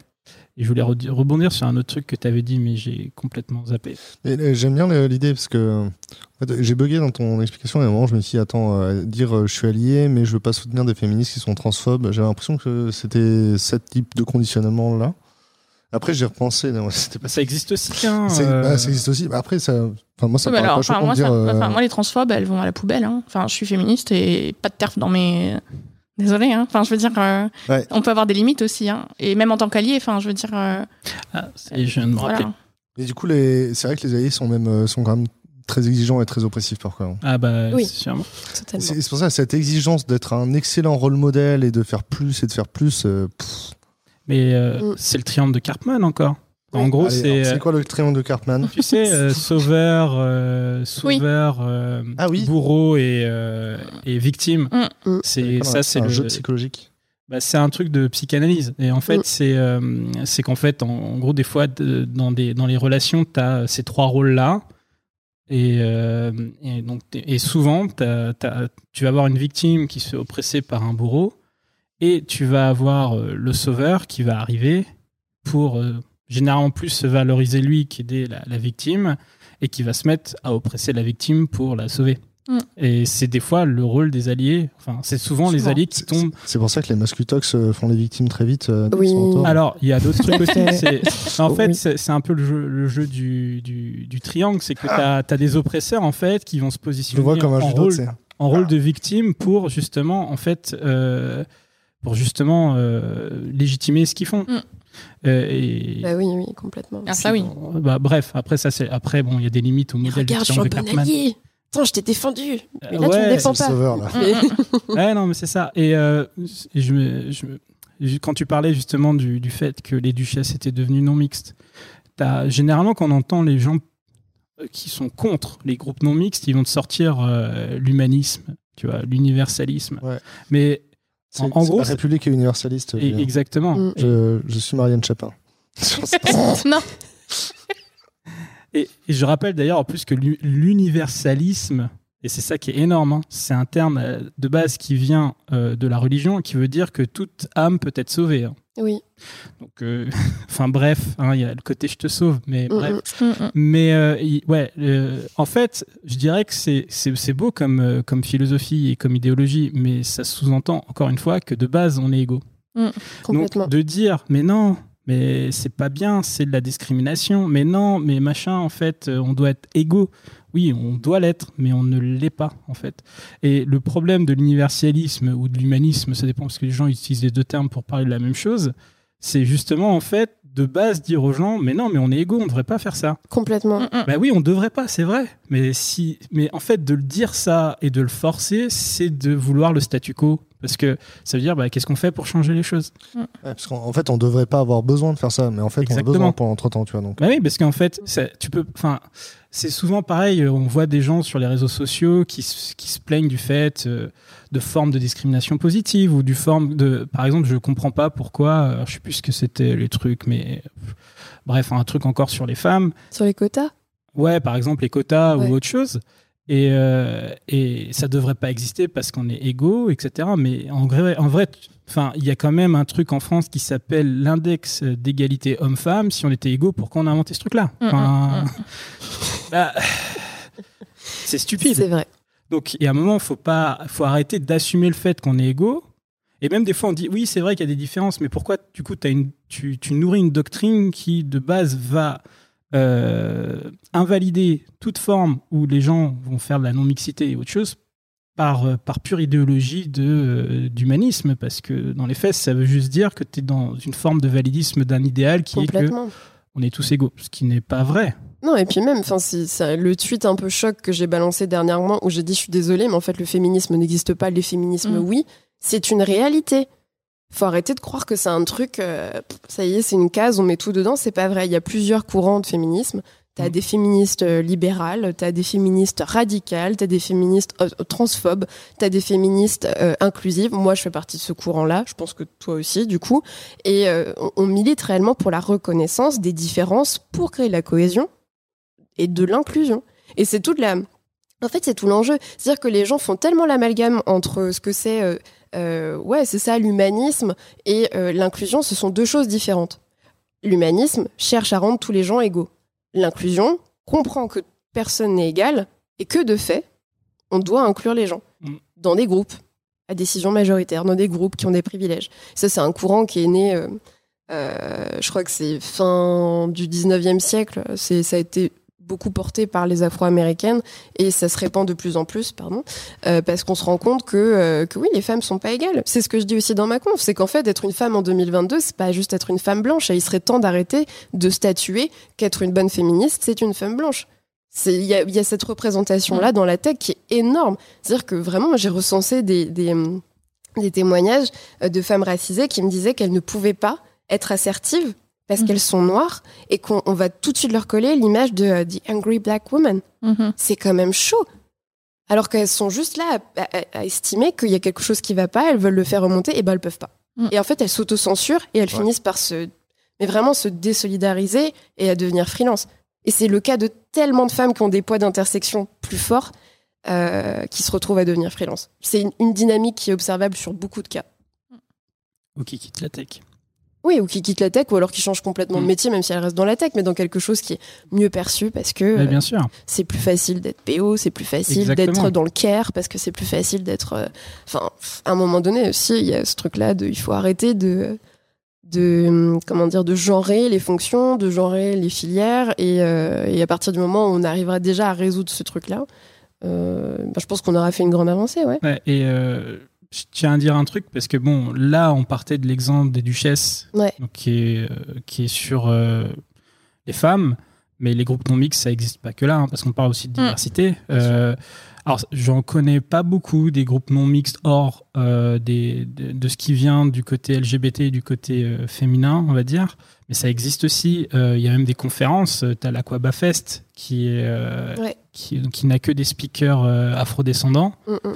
Euh, alors ça peut choquer encore une fois, mais, euh, mais, mais quand on voit, alors je sais pas du coup si j'empiète sur la suite, mais non, mais c'est pas grave. Là, on est en roue libre hein, de toute façon. on n'a rien su. Mais euh, tu vois, par exemple, on a une heure et quart d'enregistrement. mais, mais voilà, par exemple, c'est une conférence donc dont tous les speakers sont afro-descendants, je dirais même racisés totalement. Mm, mm. Juste, je précise que le terme racisé n'est pas utilisé de, de, gaieté de cœur, c'est juste pour expliquer qu'on est victime de racisme. Hein. Voilà. Mm. Effectivement. Parce que ça, on va l'avoir dans les commentaires? Ah bah oui, oui, que les races n'existent pas. Exactement. On est tous égaux, encore une fois. d'un point de vue scientifique, oui. d'un point de vue sociétal, non. Voilà. Exactement. Les races n'existent pas, mais il y a des gens qui portent le poids d'être racisés. Exactement. Ah bah, c'est sûr. Et, euh, et pourquoi, en fait, euh, tu as des alors, c'est des trucs qui existent depuis quelques années aux États-Unis. Et pourquoi c'est en train d'arriver en France? Bah, C'est encore une fois parce que ces groupes minoritaires-là ne sont pas représentés euh, dans les conférences ou pas assez représentés. Et euh, c'est vrai que quand tu, quand tu regardes les line-up, et, et c'est pas forcément volontaire de la part des organisateurs, mais quand tu regardes les line-up de conférences, tu compares ça à tes collègues bah, la diversité, elle n'est pas représentée dans les line-up de conférences. Moi, j'ai fait plusieurs conférences où j'étais le plus racisé sur une vingtaine de speakers. Mm. Et tu dis, ouais, quand même, il y a quand même vachement plus racisé que moi dans la tech. Et j'en croise tous les jours des plus racisés que moi dans la mm. tech. Et là, tu dis, ouais, il y a quand même un truc. Et, euh, et pourquoi, encore une fois, c'est pas forcément volontaire? Il n'y a pas de racisme, je pense pas, hein, qui est du mm. racisme de près des organisateurs. Ah non, on va pas prendre des noirs ou quoi que ce soit. Mais c'est parce que les gens issus de la diversité se reconnaissent pas là-dedans parce qu'ils vont regarder, ils vont voir la conf, ils vont faire ah putain il y a que des blancs.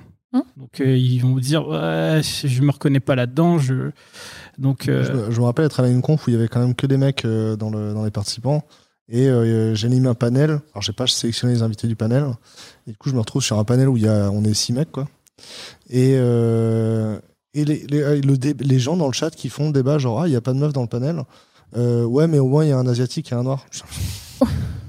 D'accord. On est. Euh, moi, j'étais en mode, moi, je suis mon fil rouge, mais je suis perdu quand même. Euh, ouais, mais tu vois, enfin.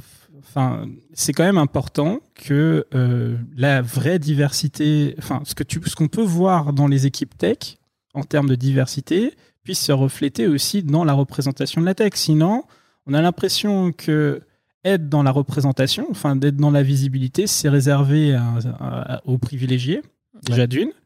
Euh, en plus, on ne porte que des messages euh, biaisés euh, qui ne vont que favoriser encore une fois des gens qui, enfin, la ressemblance encore une fois, même si c'est pas volontaire.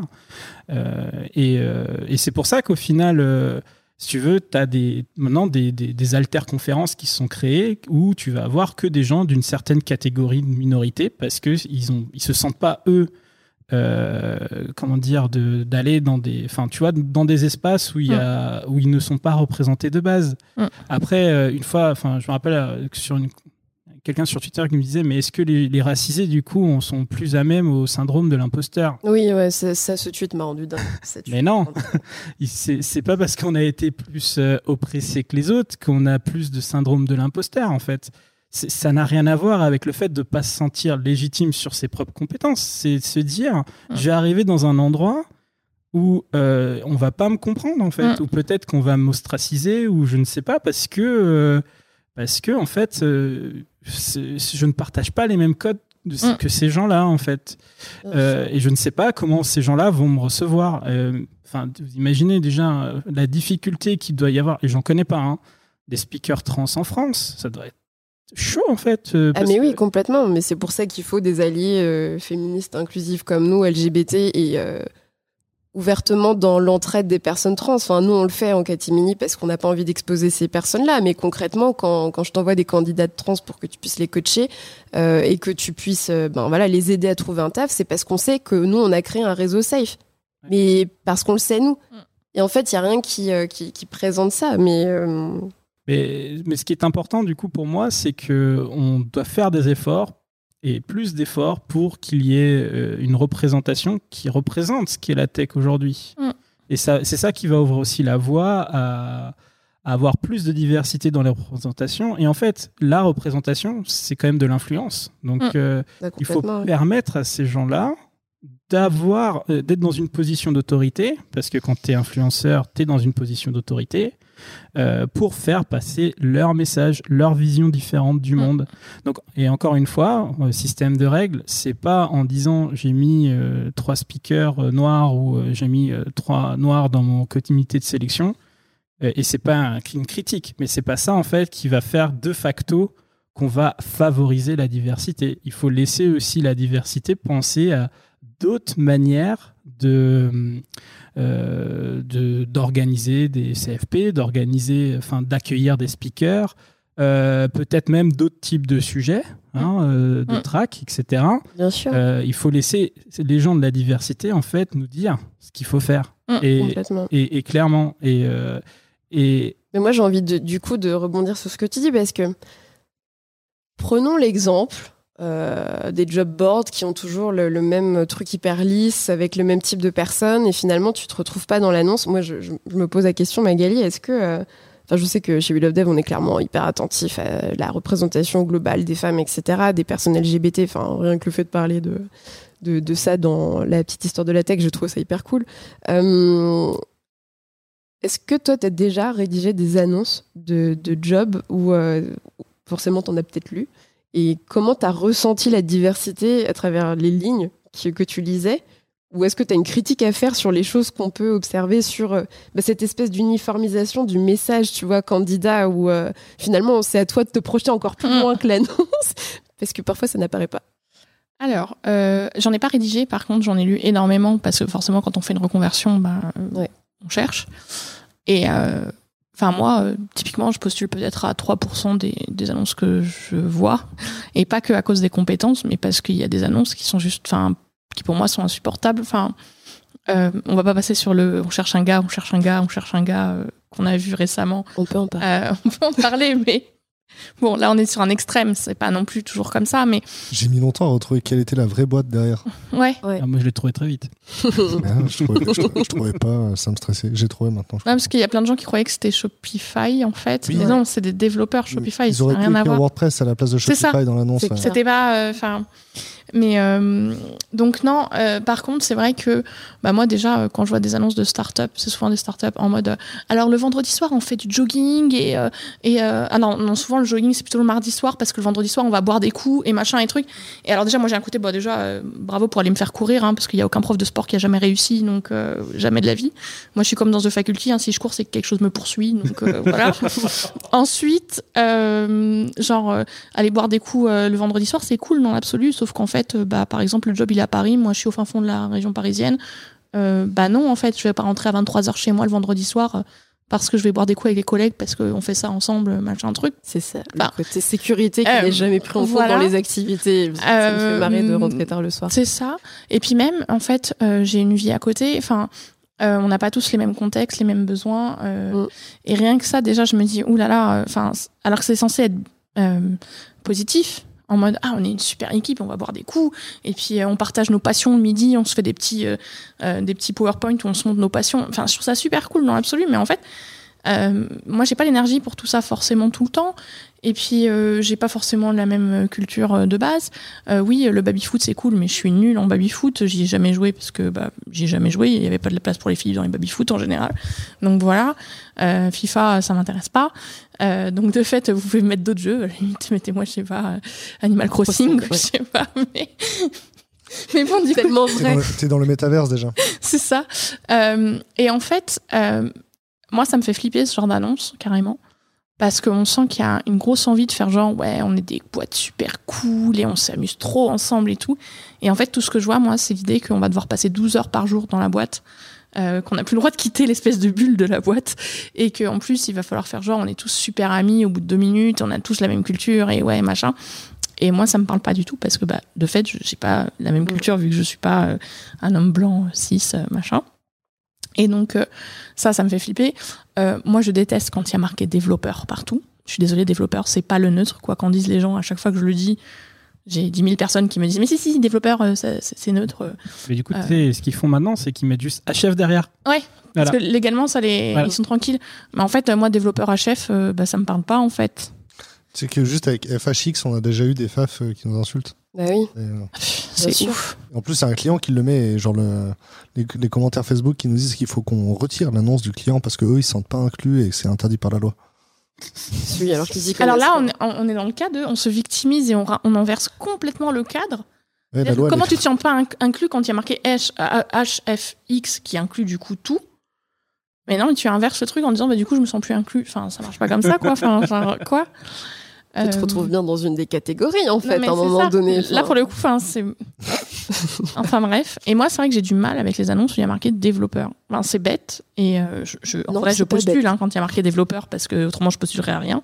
Mais euh, mais c'est un truc, c'est un peu mon cheval de bataille là-dessus où j'ai un côté genre mais en fait marqué développeuse, développeur, développeuse. Mais t'as trop raison. Et en plus, euh, c'est drôle parce que euh, il y avait une conversation il n'y a pas très longtemps sur Twitter qui, où t'avais dit ouais, mais pareil, mais c'est pas grave.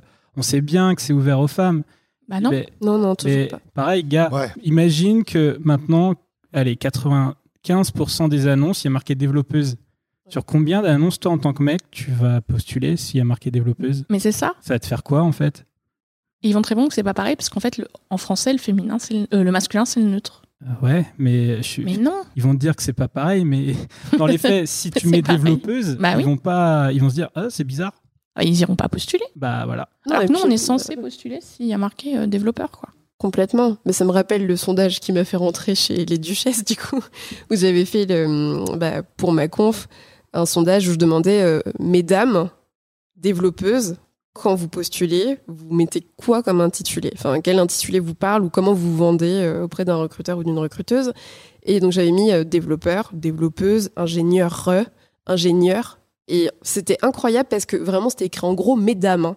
Et ben tous mes résultats ont été faussés. J'ai même pas pu exploiter mes données parce que les hommes étaient venus et avaient répondu en mode oh on n'a pas vu que c'était marqué madame. Enfin les gars sérieusement, mais sérieusement, enfin, je je sais pas, c'est t'imagines à tel point juste s'il y avait marqué développeur, ils se sont dit oh bon c'est bon moi je clique. Ah bah il y, a- il y a aussi un C'est un truc. truc de fou. Enfin la représentativité est tellement forte et puissante dans, dans cette intersection de privilèges qu'ils se rendent même plus compte que l'intitulé de de base était mesdames développeuses. Hum, hum. Donc à un moment donné, enfin je je comprends pas quoi. Bah, il y a un truc quand même qui est très culturel Ouais. chez nous, et je pense que c'est lié aux filières scientifiques, mais je suis pas sûr. C'est qu'on nous apprend à donner des avis sur tout, Hum. même sur des trucs qui nous concernent pas. Parce qu'on a fait philo en bac S. Ouais, sûrement. Mais euh, le truc, c'est que, c'est une réalité, et des fois, je le dis aux gens, mais j'ai fait, mais pourquoi tu donnes ton avis sur un truc comme ça? Enfin, un exercice, il y a pas longtemps, c'était un, un- un collègue qui me disait, ben, euh, moi, si un jour on me pose la question, tu vois, cette femme-là, à ton avis, quel métier c'est? Quel- Enfin, quel métier elle fait? Ben, Je vais sortir un métier parce qu'on me demande de donner un métier. Et même si je sais que ma réponse sera biaisée, je dis mais tu pourrais aussi dire je suis pas capable de le dire en fait. Ah, c'est comme le jeu de savoir ce qui est de droite ou de gauche. Oui. Mais, mais, mais, mais c'est quand même assez incroyable, c'est qu'en fait, on a ce, cette espèce de culture où euh, on se sent obligé de donner un avis et d'avoir un avis sur tout. Alors que non, mais quand t'es pas concerné, tu donnes pas un avis. Donc ça va jusqu'à, bah, mesdames, à votre avis, attends, je vais te donner mon avis moi en tant que mec, parce que je suis légitime. Je, vu sur je- la- je suis un animal pensant, donc euh, Sur- j'ai le droit, je suis intelligent. Sur la conf de Marcy, euh, des gens qui disent j'ai pas regardé la vidéo, mais euh, Oui. je pense ça.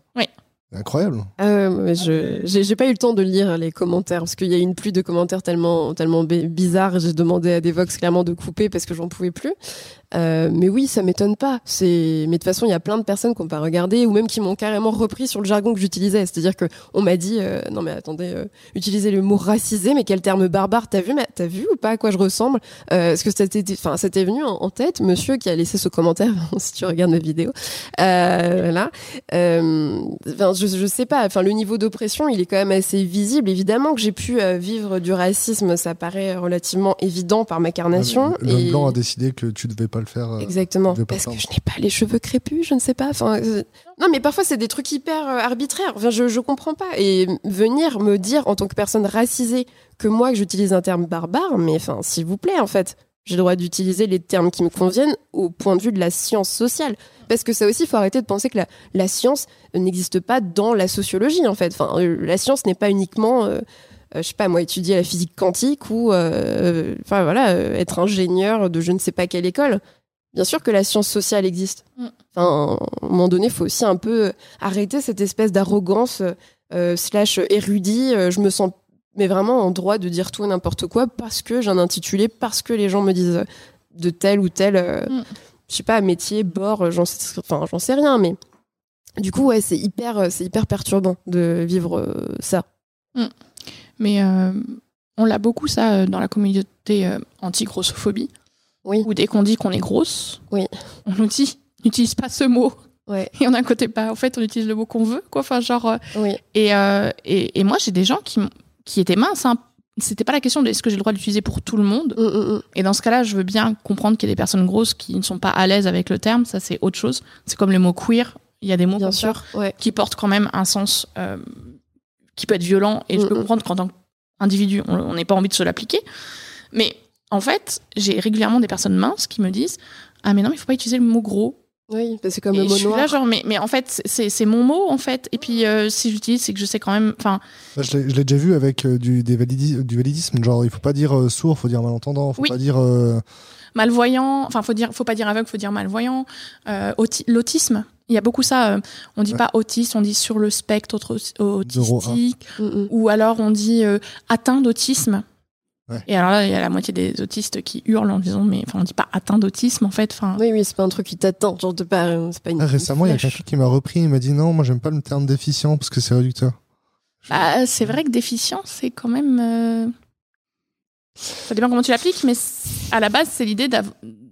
Un manque qu'est-ce que quelque disais part. Euh, Je pense que je disais de de considérer là, de, de, de construire un espace de, de travail qui considère euh, qui prend en compte les déficiences de chacun. Moi, ça me choque pas, mais après. ça me de- choque de pas quoi non plus. Ça peut être psy. hein. Là, en l'occurrence, je pensais beaucoup aux déficiences psy, donc euh, avoir un espace de travail qui soit inclusif Mm. pour les neuro ou juste, tu vois, genre la lumière là. Là ici, bon, on est en train de tourner, mais Mm, mm. la lumière qui est trop forte, typiquement, euh, ça peut, Mm. euh, ça peut être fatigant pour certains types de personnes, et en fait, c'est fatigant pour tout le monde, tu vois. Ouais. Mais euh, après, les termes, il y a toujours des. Enfin, je veux dire, il y a des choses sur lesquelles on est plus sensible et d'autres. Enfin, mais c'est fou d'avoir quelqu'un qui n'est pas. Quand c'est quelqu'un de concerné, c'est autre chose. Encore une fois, par exemple, sur déficience, moi, ça va pas me choquer, mais ça va peut-être choquer quelqu'un d'autre. Mais quand je suis, moi, une personne grosse et je dis je suis grosse, et quelqu'un de mince vient me voir en me disant faut pas utiliser ce terme, et en plus m'engueule et en gros me dit que je suis une mauvaise euh, euh, militante euh, anti-grossophobie parce que j'utilise le terme gros, j'ai un côté, mais enfin, de quel droit tu viens me dire des trucs comme ça? Bien sûr, ouais. et euh, je, je vois tout le temps bah, sur le terme racisé. hein, euh, clairement, ça, ça fait vraiment. C'est une façon de détourner le débat. hein. Euh, Complètement. dès qu'on parle de, de- de racisme, dès que les personnes racisées parlent de racisme, si elles utilisent le terme racisé, c'est Mm, mm. une porte ouverte Euh. pour aller détourner le débat et pour faire en sorte de dire t'es un mauvais militant, je vais pas écouter ta parole, je vais pas écouter ce que tu as à dire, je vais juste reprendre sur ce terme qui oh là là, ça nous ça nous sépare, oh là là, ça ça dit qu'il y a des races alors que ça n'existe pas, enfin et des choses comme ça et, du coup bah on peut plus parler du tout de, ce dont on veut parler parce qu'on a tout détourné. Euh. C'est de toute façon c'est toujours pareil quand tu ne sais pas comment attaquer sur le fond, tu attaques sur la forme mm. et tu dis que c'est le seul truc qui compte. C'est ça. C'est tu utilises pas le bon mot alors on s'en fout du mot en fait, c'est le message derrière qui est important. Mm. C'est un truc que j'ai vécu moi aussi il n'y a pas très longtemps. Quand je parle de diversité culturelle, on me dit que la culture dont je parle, n'existe pas dans le dictionnaire français. Mais euh, Pardon.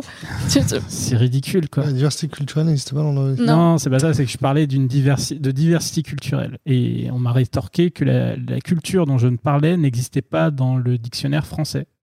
Voilà. Du mm. coup, euh, et quand je dis bah, dire ça, c'est de faire l'irrigure de culture, on m'a dit non. Comme si le dictionnaire était un truc neutre. Moi, c'est ce qui m'a fait péter un câble sur cette conversation. C'est comme si le dictionnaire n'était pas un outil politique qui imposait lui-même euh, une culture et une hégémonie blanche et, et, et du sexisme et tout le reste, hein, bien évidemment, qui n'est un reflet de la société, en fait, tout simplement. Comme si c'était genre, ah, ça n'existe pas dans le dictionnaire, donc ça n'existe pas, en fait, ce dont tu parles. C'est complètement à lui. Enfin... Ah ben c'est bon, euh, d'ici que l'Académie française allait digérer un truc, euh, il s'est ah mais c'est ça. Le a coulé sous les ponts quoi. Ouais, en plus ouais, mais c'est c'est incroyable. Déjà, c'est pas comprendre le biais du truc, et puis c'est un argument qui n'est un non-argument. Mais c'est ça. Tu, tu, vas en Afrique, il y a des plats, ils n'existent pas dans le dictionnaire français. Pourtant, ils existent. Pourtant, ils existent. Enfin, enfin, T'as mangé quelque chose qui n'existait pas, tu as encore faim. non, mais c'est incroyable de dire ça. Et, c'est vrai qu'il y a cette tendance à chaque fois à devoir être sur la précision, tu vois, mm. quand tu parles de tes. Bah voilà, quand tu veux dénoncer quelque chose, parce que sinon, bah, ton message n'est pas valide. Dénoncer ou qualifier. Hein. Oui, dénoncer ou qualifier. Sinon, ton message n'est pas valide. Mm. Jusqu'à te citer le dictionnaire, quand même, tu vois, ce qui est assez hallucinant. Euh, on, repense au, pronom Yel, qui a créé un, raz-de-marée, alors qu'il y a des gens qui utilisaient ce terme-là depuis longtemps. Et finalement, ça a été validé par un dictionnaire. Oh mon Dieu! Bah oui, surtout qu'en plus, en tant que développeur, on passe notre temps à utiliser des, des, des, des termes qui, qui n'existe pas dans le DICO. Mm, Instancier, mm. ça n'existe pas dans le DICO, donc il faut arrêter avec, euh, mm, avec ça. Donc en fait, c'est vraiment quand ça nous ah, arrange. je pensais à ça, moi je pensais, je, me disais juste que tous mes VAR n'existaient pas, tu vois. Enfin, mais oui, effectivement. Oui, ou sinon, il faut qu'on fasse ça à zap, tu vois. Donc, euh, bah, ça, c'est les anglicismes, mais ouais, il y a des mots genre l'instant. Tu te rends compte que c'est un anglicisme, mais c'est quand même euh, un acronyme que tu prononces comme si c'était un mot. Enfin, ça va loin quand même, tu vois. Hmm. Hein, après, Yel, c'est un problème, mais tu vas, mettre des, tu vas mettre des émoticônes partout. C'est où dans le dictionnaire les émoticônes euh, enfin... D'ailleurs, j'aimerais bien que l'Académie française statue. Est-ce que je peux mettre un emoji à la place du point? Je toujours pas statué. Non, mais c'est quand même incroyable. Enfin, et du hmm. coup, c'est toujours d'être ramené sur euh, la forme quand tu veux parler de fond. C'est c'est dingue. Et encore une fois, c'est dans le validisme encore. C'est les seuls moyens d'utiliser en fait une arme contre les autres pour les normaliser parce que qui est une arme en plus complètement biaisée. Tu vois, c'est incroyable. Enfin, oui, il y a zéro neutralité là-dedans. Ça ressemble à quoi le think tank euh, chez Shodo? À quoi ça ressemble? Ouais. alors là, tu parles de, du think tank féminin, j'imagine. il y en a plusieurs. Non, euh, pour l'instant, il n'y en a qu'un seul. Non, pour l'instant, il n'y en a qu'un seul. Il y en a un autre qui va arriver.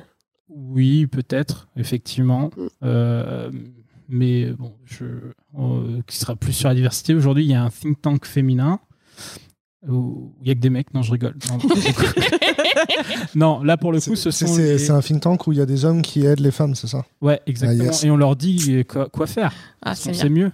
Comment, comment ça C'est ironique, hein, bien sûr. Euh non, en fait, donc on a nos développeuses euh, et notre chargé de com, euh, donc qui ont décidé, enfin, de monter un, think tank qui justement va réfléchir sur les questions de mixité et qui parce qu'en fait, donc ma boîte, elle est, elle est très sur la justice sociale. Et donc, on, elles sont là, en fait, pour nous dire en fait, qu'est-ce qu'on pourrait faire pour euh, améliorer justement la condition des femmes dans la boîte et comment on peut construire une meilleure safe place pour euh, les femmes. Euh, donc avec ce think tank là, enfin avec les outputs de ce think tank. Donc c'est un groupe non mixte bien sûr. C'est limite un- une instance de gouvernance, là. C'est une forme de gouvernance, oui. Après, je- pour l'instant, euh, on- il y a- ils sont, elles en sont qu'au stade de discussion.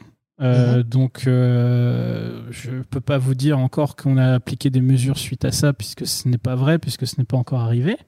Mais il y a déjà cet espace-là qui n'est pas parasité, euh, notamment pour éviter les écueils que, dont tu as parlé, Magali, où t'as- tu vois, elles vont passer leur temps à expliquer à des hommes, même bienveillants, ce qui est féminisme, ou pourquoi ils doivent pas dire ça. Et, et bref, donc oui, donc ouais, c'est un espace non mixte qu'on a monté, enfin qu'elles ont monté, pas qu'on a monté, mais qu'elles ont monté, et qui va nous, enfin voilà, enfin Ça me fait penser, euh, dis-moi si le parallèle est bon, mais euh, ça a été la mode il y a 5 ans euh, de, faire un shadowboard avec que des gens qui ont moins de 30 ans dans la boîte. Ce qui contrebalance vachement le- les boîtes où tous les, jeunes, tous les dirigeants ont plus de 50 ans, 60 ans. Est-ce que demain on va avoir un, un shadowboard, donc un, board euh, parallèle avec que des femmes, un board parallèle avec que des personnes euh, racisées? Je pense que ça dépend beaucoup de la culture de la boîte et euh, je suis pas sûr qu'il y ait euh, une manière unique en fait d'adresser la diversité et je dirais même il faut faire attention de se focaliser sur le moyen parce que c'est là où tu crées des faire valoir tu vois? Tu vois même de dire avoir un shadowboard avec, euh, avec que des femmes bah ouais mais si en vrai tu leur donnes pas la vraie le vrai pouvoir de prendre des décisions, tu peux l'avoir. Ce board, en fait, si, ça sert pas à grand chose à part faire du, du washing, tu vois. Donc c'est pareil, il faut faire attention à. En fait, c'est pas le moyen qui est important, c'est c'est c'est plutôt la, la philosophie que tu mets derrière et le fait que toi tu donnes des moyens, tu vois. Donc ce qui est important dans le think tank féminin, c'est presque pas que le think tank lui-même existe. Alors c'est peut-être important pour elle pour qu'elle puisse échanger, mais ce qui est vraiment le plus impactant derrière, c'est que s'il y a des décisions qui sont qui sortent de là, euh, qu'e- qu'elles ont prises, qu'on les applique. C'est ça qui est le qui, est le, le vrai Parce que truc. même le- les shadowboards de junior, en fait, une fois que ça a été mainstream, c'était déjà plus cool, tu vois. Ouais, mais après, tu prends euh, la consultation citoyenne, euh, par exemple. euh, tu vois Ouais, mais bon, euh, ils ont pris des décisions trop radicales. Ouais, mais voilà. Genre, euh, non, mais l'invitation c'est un exemple. Tu vois, trop radical. on a eu, il y a eu des consultations citoyennes, je crois, sur les vaccins, sur l'écologie, etc. Et puis, bah, c'est bien. On a dit, bah, oui, on va pas, ne- on va. Alors, tu peux dire, c'est louable comme truc. On va prendre des gens qui sont pas issus de la politique, qui, qui vont nous dire, euh, bah, qu'est-ce qui serait des bonnes mesures politiques, tu vois, pour euh, pour la, l'écologie, etc. Mais au final, le rapport, tu fais, ouais. Ça, je valide. Ça, je valide. Ça, de toute façon, on allait le faire. Ouais, ça, ça ressemble. Ouais, ça, non, c'est trop radical. Bah, surtout que la convention que- citoyenne sur le climat, euh, les, ils, se, ils se faisaient mansplainer tous les samedis. Quoi, hein. C'était euh, tous les samedis, il y avait un député, un homme politique qui venait leur Oui. expliquer ce qu'il devait dire. Quoi, hein. Ouais. J'étais en mode, ok, enfin, Donc voilà, C'est pour ça que je te dis que le moyen en lui-même, c'est c'est c'est pas une solution en fait, c'est pas la, la fin en soi. Et si tu fais ça, bah en gros, tu ne fais que du faire valoir. Et c'est pareil pour les rôles modèles. C'est-à-dire que Mm. quand c'est la boîte qui décide d'avoir des rôles modèles et qui vont voir une femme ou un ou un non hétéro et qui lui disent bah toi t'es rôle modèle Mm. et tu vois et qu'il ou qu'elle qu'elle le, mettent euh, tu vois tout le temps dans la lumière à outrance à outrance à outrance en fait c'est tu fais que du faire valoir parce que si la personne en fait en face elle a elle, elle a elle a pas enfin son message est pas réellement à écouter au sein de l'entreprise et que tu es juste là pour faire de la com euh, ça sert à rien et d'ailleurs euh, c'était euh, euh, je crois qu'une fois à DevFest Nantes j'ai vu une, une- une conférence euh, d'une d'une femme euh, c'était une américaine qui s'appelait pourquoi le fait de m'avoir rasé la tête a fait de moi une meilleure développeuse ou développeur Alors, c'est difficile à dire parce que c'est en anglais Mm. Mm, mm. Euh, et euh, meilleur dev. Ouais, meilleur dev. Euh, donc, euh, bref, elle parlait des biais de représentation et tout ça, des attendus de comportement que tu as. voilà, ce qui est un, développeur, c'est ça, en fait, en tant que comportement. Et j'insiste sur le mot développeur, là, cette fois-ci. Et, en fait, dans les questions, en fait, justement, elle parlait du fait que bah, tu avais des entreprises qui voulaient montrer qu'ils avaient fait des actions euh, pour euh, justement euh, la mixité, la diversité. Et dans le public, là, tu avais encore des, personnes qui n'étaient pas de France. Et c'était une personne LGBT qui disait bah voilà, moi, mon entreprise, euh, déjà, elle me force à, à être visible sur le fait que je suis LGBT et j'ai pas forcément envie. Et ça, déjà, c'est pas bien. Parce Mm. que, en fait, encore une fois, c'est du faire valoir et tu forces quelqu'un à se, à se outer publiquement pour dire que, hey, regardez, je suis inclusif. Il est gay, il est gay. Tu vois, enfin, euh, qu'est-ce que c'est que ce truc? Et, et, et même en plus dans les trucs moins hardcore que ça, où tu as des programmes euh, de visibilité, enfin pour euh, d'inclusion, etc., ils ont tendance aussi à, les pousser presque au burn- burn-out de représentation interne, en fait, parce qu'ils vont les, les utiliser comme objet de marketing, tu vois. C'est, et c'est pareil, c'est pour ça qu'il faut faire super gaffe. C'est, faut, faut rester humain aussi dans l'approche, faut, faut être à l'écoute, et il faut, euh, encore une fois, le moyen n'est pas la solution en elle-même. C'est, faut faire très attention à ça. T'accepterais d'être le modèle, Magali? Bah, euh, pff, bah, je le suis un peu dans le sens où je fais du mentorat euh, Ouais. et que c'est un, c'est un peu ça l'idée. Et j'essaie de l'être à, à travers les formations aussi, quand il y a des femmes dans les formations. Particulièrement, j'essaie de vraiment. euh, Enfin, euh, je suis là. Si vous avez besoin de quelque chose, tous et toutes, euh, n'hésitez pas par la suite. Alors, du coup, Euh, est-ce que la question, c'est est-ce que tu accepterais mais- d'être model corporate? Mais corporate, je suis pas sûre. Euh, moi, j'aurais. Je, faudrait vraiment que j'ai vraiment énormément confiance dans l'entreprise dans laquelle je suis et que je sois convaincue des valeurs qu'on porte ensemble parce que j'aurais vraiment peur qu'on m'enlève ma voix et qu'on en fasse quelque chose justement de très marketé et de très euh, euh, commercial et de très lycée. Moi, je suis pas quelqu'un de lycée. Moi, je, enfin, euh, ça m'intéresse pas en fait. Et je suis pas là pour faire consensus. Et en même temps, j'ai pas forcément envie d'aller au front tout le temps. Et je trouve ça important de pouvoir garder mon équilibre. Et donc de temps en temps de me dire, bah là, euh, non, et là, oui, et de, quelle façon je fais les choses. Donc si j'étais dans une entreprise où j'ai confiance et où en plus on me laisse les rênes un petit peu de ce que je fais, oui. Euh, par contre, si c'est en mode, euh, bon, bah tu vas à toutes les conférences et tu montres comme quoi on est super inclusif dans la boîte et par contre, tu fais attention à pas non plus faire trop de remous, hein, parce que voilà, euh, tu parles pas trop des problématiques qu'il peut y avoir dans le sac de l'entreprise ou des choses comme ça. Euh, non, ça, ça m'intéresse pas. En plus, tu vois, quand tu veux montrer que ouais, t'es inclusif, etc. euh, moi, je me rappelle d'un truc où euh, ça allait être de la com externe. Et bah, bien sûr, euh, pour montrer qu'on est inclusif, qu'est-ce qu'on a fait? Enfin, ce qu'on a fait en sorte de boîte, hein, c'est pas ma que Vous décision. avez mis du rose partout. Non, c'est pas ça. Mais- alors, ça, c'est un autre pas délire que j'ai déjà entendu aussi. Mais, euh, mais bref, Les femmes aiment le rose. C'est ça. Mais en gros, c'est euh, ils sont allés chercher des photos stock. Tu avais, alors c'est des gens qui, qui, qui font genre, qui sont déjà Mhm. devs, hein, qui sont pas devs. Et c'était hyper gênant parce qu'en fait, du coup, tu avais une femme noire qui était devant son écran et qui souriait comme ça bêtement. Et, et elle était habillée en mode casual. Et derrière elle, tu avais un mec en costard qui lui montrait l'écran comme ça. t'es genre. Et elle, elle souriait non. bêtement. Et du coup, tu avais une, une dissonance sur Mm, mm. l'image où tu dis, elle, elle sourit, tu vois, un peu bêtement. Et l'autre, il a l'air de dire, Eh, regarde là, t'as fait de la merde, tu vois. et il trouvait ça génial parce qu'en fait, c'était une développeuse et elle était noire. Et tu fais, mais regardez là, Oui, l'image en entier. Qu'est-ce que ça l'image en entier. Tu, vous, vous voyez pas qu'il y a un mec, un homme blanc en costard? En plus, elle était assise, lui il était debout. Qui lui montre un truc sur l'écran et elle, elle sourit comme une conne. Enfin, je veux dire, au bout d'un moment, enfin. Et, et tu dis, mais en plus, c'est une photo stock. Enfin, c'est une photo stock ou c'était une photo qui a été prise par, euh, par un photographe avec des gens qui ne sont même pas du métier. Ah, c'est ça, oui. parce que je dis c'est des photos stock, mais parfois il y a eu des shootings hein, quand même. Ouais, il y a des shootings avec des mannequins. Avec des, com- j'aurais dit comédiens. hein. Ça, c'est pire. Ouais. Ça limite les photos stock, on se dit, bon, ils ont pris ce qu'ils ont trouvé, ils ont essayé de faire un truc. Mais aller faire un shooting et ressortir avec des photos comme ça, tu Non, non, te dis, mais il y a une volonté, euh, quoi. Quand tu fais euh, 15 000 balles de- de- d'affiches, euh, quand tu as plusieurs dizaines de milliers d'euros euh, pour la campagne, tu as le temps de payer un shooting photo. hein. Mm, mm. Ouais, effectivement. Et, et c'est dingue. Et tu dis, mais montrez réellement votre entreprise, en fait. Tu vois Ah ouais, mais ça passe moins à l'image. Ah oui, parce que parce que les, les quoi, les devs sont savent pas se présenter. En fait, c'est ça, c'est aussi incroyable. Enfin, Oui, bah, c'est le cliché euh, Ouais. classique du, du dev qui, qui empiète aussi sur l'image. euh, Ça, c'est un- On, on l'a eu hein, déjà, euh, la, la, la DIRCOM qui nous dit euh, on va pas aller par là, c'est les geeks, ils aiment pas être filmés. euh. Oui, Non, ça fait animal de foire quand même. hein. Non, mais c'est surtout, c'est surtout que d'habitude, ils sont filmés par des gens qui les considèrent pas. Bah, En complètement, plus, oui. Alors que bon, ils voient euh, c'est Will of Death qui est en train de filmer. En fait, ils sont contents de prendre la parole devant notre caméra parce qu'ils savent euh, au montage, ils auront pas l'air cons, quoi. Mm, Mm, mm. Mais euh, oui, des- les trois quarts de temps, on les filme en mode regardez ces animaux qui sont en train de manger des pizzas.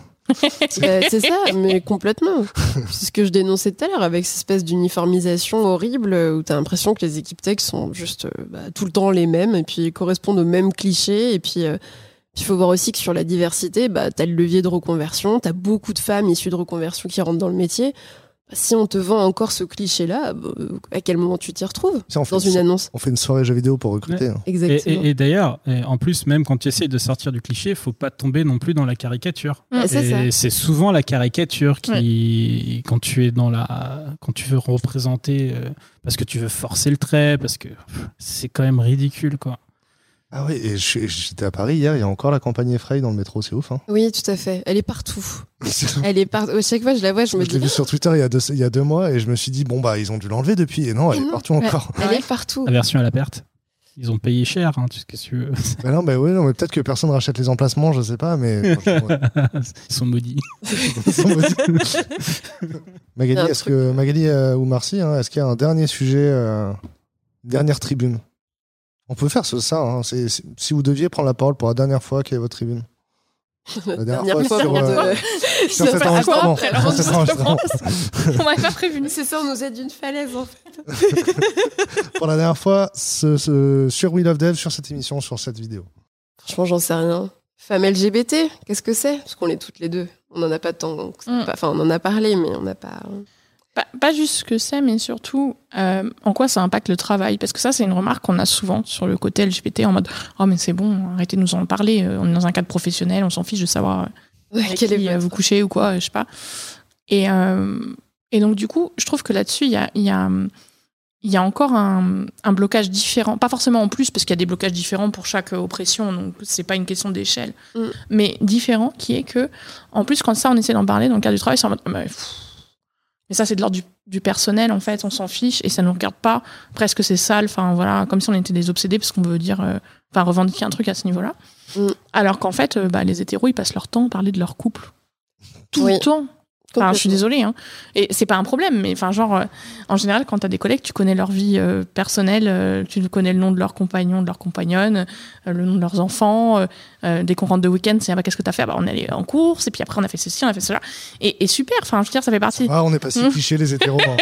ça fait partie du, du fait de- d'être euh, enfin d'être collègue et moi je trouve ça super intéressant de connaître la vie de mes collègues et tout ça mais mais du coup en fait euh, les hétéros ils ont cette place là les LGBT euh, on Ouais. peut pas tellement parler de nos expériences même quand on a des expériences très euh, tradies hein, euh, on peut être lesbienne euh, et euh, aller en course le samedi matin avec ses enfants et, et le dimanche aller chez les grands-parents enfin je veux dire on peut avoir une vie tout à fait tradie en étant LGBT au niveau je veux dire cadre contexte et tout ça mais malgré tout, il n'y a pas la même place pour en parler.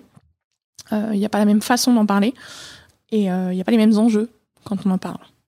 Ouais, complètement. Bah, tu vois, c'est un truc qu'on aborde du coup pour la conférence qu'on va faire au Web Today. Et, euh, la grosse confusion, c'est l'orientation sexuelle et la sexualité. En fait, euh, les personnes euh, hétéros comprennent pas que justement notre orientation, ça doit être un non-sujet.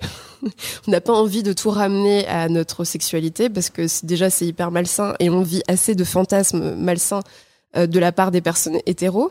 Euh, donc déjà, si on pouvait nous épargner ça, ce serait super cool. Euh, et euh, par ailleurs, euh, je pense que c'est aussi cette idée juste de pouvoir déclarer euh, exactement comme ce que tu dis. Tu vois, on en parle avec une expérience à la machine à, à café où tu vas raconter ton week-end et puis bah, quand t'es une femme, tu dis bah je passais mon week-end avec mon ami parce que c'est la forme la plus neutre et que du coup Mm. ça évoque rien. Mais parce que t'as peur de quoi? T'as peur de d'une ascension de de- de- d'agression et c'est vraiment une typologie d'agression qui est On peut violente. pas parler de polyamour au bureau. hein. Ils vont être perdus. hein. Ah ouais. ça, non, mais, euh, non, mais parce que, enfin, déjà, quand on commence par parler homosexualité, c'est difficile. On Mm. rajoute bisexualité, alors là, déjà, les gens sont complètement perdus. Si on commence euh, transidentité, polyamour et tout, on rentre dans des trucs où, pour, les, pour beaucoup de gens, c'est le bout du monde et c'est inimaginable. Et, et ils ont. Et il y a une.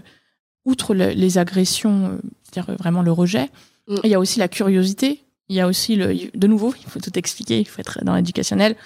Euh, ah mais du coup c'est quoi la différence entre bi et pan? Et pourquoi tu dis plutôt que tu es pan ou que tu es bi ou que machin?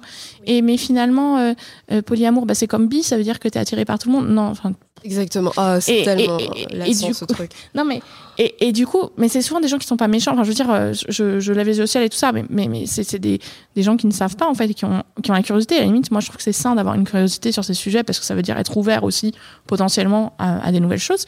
Mais sauf qu'en fait euh, la personne elle nous pose la question une fois et elle a une réponse nous la question on la reçoit euh, 15 fois 20 fois euh, 30 fois euh, par jour et, euh, et du coup on passe notre temps à expliquer nos identités à expliquer des, concepts qui sont pas toujours évidents Oui, que même nous, on a dû s'approprier parce qu'en fait, euh, tu définis pas du jour au lendemain quand t'es pas hétéro ce que t'es. Hein. Bah, au niveau des termes, en tout cas, parce que souvent, tu, tu- tu sais à peu près, toi, ce que tu ressens. Et, et voilà. Enfin, moi, je sais que, par exemple, je savais exactement ce que j'étais toute petite. Mm. Mais je- le verbaliser, c'était pas évident parce que j'avais pas les termes et je les ai appris au petit à petit, et machin et truc. Et, euh, et c'est compliqué. Et en fait, euh, bah, dans le cadre du travail, ça revient énormément, ce genre de sujet. Et on s'en rend pas toujours compte. Ouais. Ce qu'on dit aussi, c'est que le coming out, tu le fais jamais une fois dans ta vie, tu le fais tout Constamment. le temps en fait. Ça devrait être au pluriel. Ouais, c'est je fais des coming out à chaque nouvelle situation, avec chaque nouvelle équipe, chaque nouvelle personne, chaque chaque fois. Et même parfois plusieurs fois avec les mêmes personnes. Oui. Qui, entre-temps, ont oublié. Ah mais ah oui, c'est vrai. Ah T'es oui, quoi oui, toi déjà? C'est quoi le Je comprends plus trop. C'est quoi T'es bi, t'es penses C'est quoi le Ou qui tombent complètement des nues comme si on n'en avait jamais discuté alors que tu as eu une discussion trois Ah, heures avec la fois d'avant. Oui, tout à fait. Ça m'est déjà arrivé. Parce qu'il y a un déni, il y a, il y a un rejet, en Oui, fait. Enfin, il y a un- complètement. ça passe à la trappe. Donc, euh, donc c'est super compliqué. Et ça, c'est des sujets qui sont super intéressants aussi au niveau de l'inclusion, Mhm. mais qui sont encore enfin, différents à aborder parce que c'est des choses qu'on porte pas euh, sur soi. Enfin, je veux dire, euh, que je sois grosse, ça se voit tout de suite. Donc, forcément, la grossophobie, tout ça, tout le monde imagine. Enfin, très vite, les gens comprennent que je la vis. Par contre, le fait que je sois LGBT, ça se voit pas sur ma tête. J'ai pas encore fait tatouer un petit drapeau sur mon front. Et donc, du coup, euh, bah, c'est pas évident. Et il y a plein de, de choses à déconstruire du côté des gens euh, qui sont pas évidentes non plus. Mm. Et euh, il y a des débats très houleux dans la société en ce moment par rapport à ça aussi. Et donc, du coup, ça amène de la violence. Et en plus, on risque de ramener des vagues de violence sur d'autres collègues. Mm. Genre, moi, je parle de mon identité. Et tout d'un coup, ça dérive, par exemple, sur euh, les personnes trans. Et là, il y a des, trucs des trucs super violents qui ressortent. Et là, tu dis, ouais, ah, super, si j'ai quelqu'un qui est trans dans, dans les collègues, là, il s'en prend plein la tronche. Et moi, je sais pas comment faire pour faire bouclier parce que bah, c'est pas évident. D'un coup, ça a dérapé et voilà. Et, euh, et c'est terrible. Enfin, quand il y a eu le, débat sur les pronoms IL, on en parlait tout à l'heure. Ouais. Mais genre, il y a eu des trucs. Moi, genre, j'étais à une exposition, euh, à, un, à un vernissage d'une exposition où on était en repas et tout. Et il y a des petits vieux, je sais pas pourquoi, mais vraiment des petits vieux, hein, genre ils avaient 80 ans, euh, c'était des petits vieux tout tremblotants et tout, que j'avais déjà rencontrés. Et là, d'un coup, ils étaient super vénères sur le pronom IL. Et tout d'un coup, c'était mais les non-binaires, ça n'existe pas, machin et trucs, et tous les trucs horribles qu'on entend là-dessus. Qui ils régurgitaient ce qu'ils avaient entendu aux infos, hein, parce que, enfin, voilà, c'est tout. Bien sûr. Oh, puis ils l'entendent depuis qu'ils sont tout petits. Hein. Et, euh, et moi, j'étais là, genre, et j'avais un côté, mais c'est hyper violent. Et, et genre, euh, tout d'un coup, ça a fait un espèce de blanc dans la discussion, où, où là, tout le monde était un peu gêné quand même, parce que c'était hyper, enfin, sorti de nulle part. En plus, on parlait pas du tout de ça, et voilà. Euh, et j'avais un côté, et dans ma tête, je me disais, putain, s'il y a une personne non binaire à cette table, mais c'est la violence que cette personne s'est pris. Et Déjà, moi, juste par euh, association, entre guillemets, je trouvais que c'était hyper violent et je, j'étais super mal. Mm. Et, et c'est ça qui est compliqué. Et les, les personnes hétérocis se rendent pas compte que, en fait, elles savent jamais à qui elles s'adressent. C'est vrai. Et, euh, et pour rebondir là-dessus, en fait, il faut comprendre que les, des fois les différences sont invisibles. Tout à fait. Donc effectivement, tu, tu le dis très bien, hein, c'est pas forcément marqué sur la tête de quelqu'un que, que la personne est LGBT. Et, euh, et en vrai, quand t'es métissé, tu le sais ça aussi, parce que Bien sûr. Enfin, moi, c'est pas marqué sur ma tête que j'ai des origines afro. Et, euh, et du coup, des fois, on se permet devant moi de faire des blagues racistes sur les noirs, tu vois. Et on se dit, ah, tu vois, genre, euh, je vais rigoler aussi parce que ma mélanine fait que j'ai une couleur, une couleur de peau claire, tu vois. Et euh, donc, en fait, c'est vrai que de base, c'est comme si les gens, tu vois, par pure observation, disent, ah, je vais pouvoir Mm. faire mes blagues à la con, je vais pouvoir faire mes remarques, ça, ça va amuser la galerie. Mais non, en fait. Parce que tu peux avoir des personnes LGBT qui se sont pas outées et qui sont là et qui, qui vont souffrir de tout ça.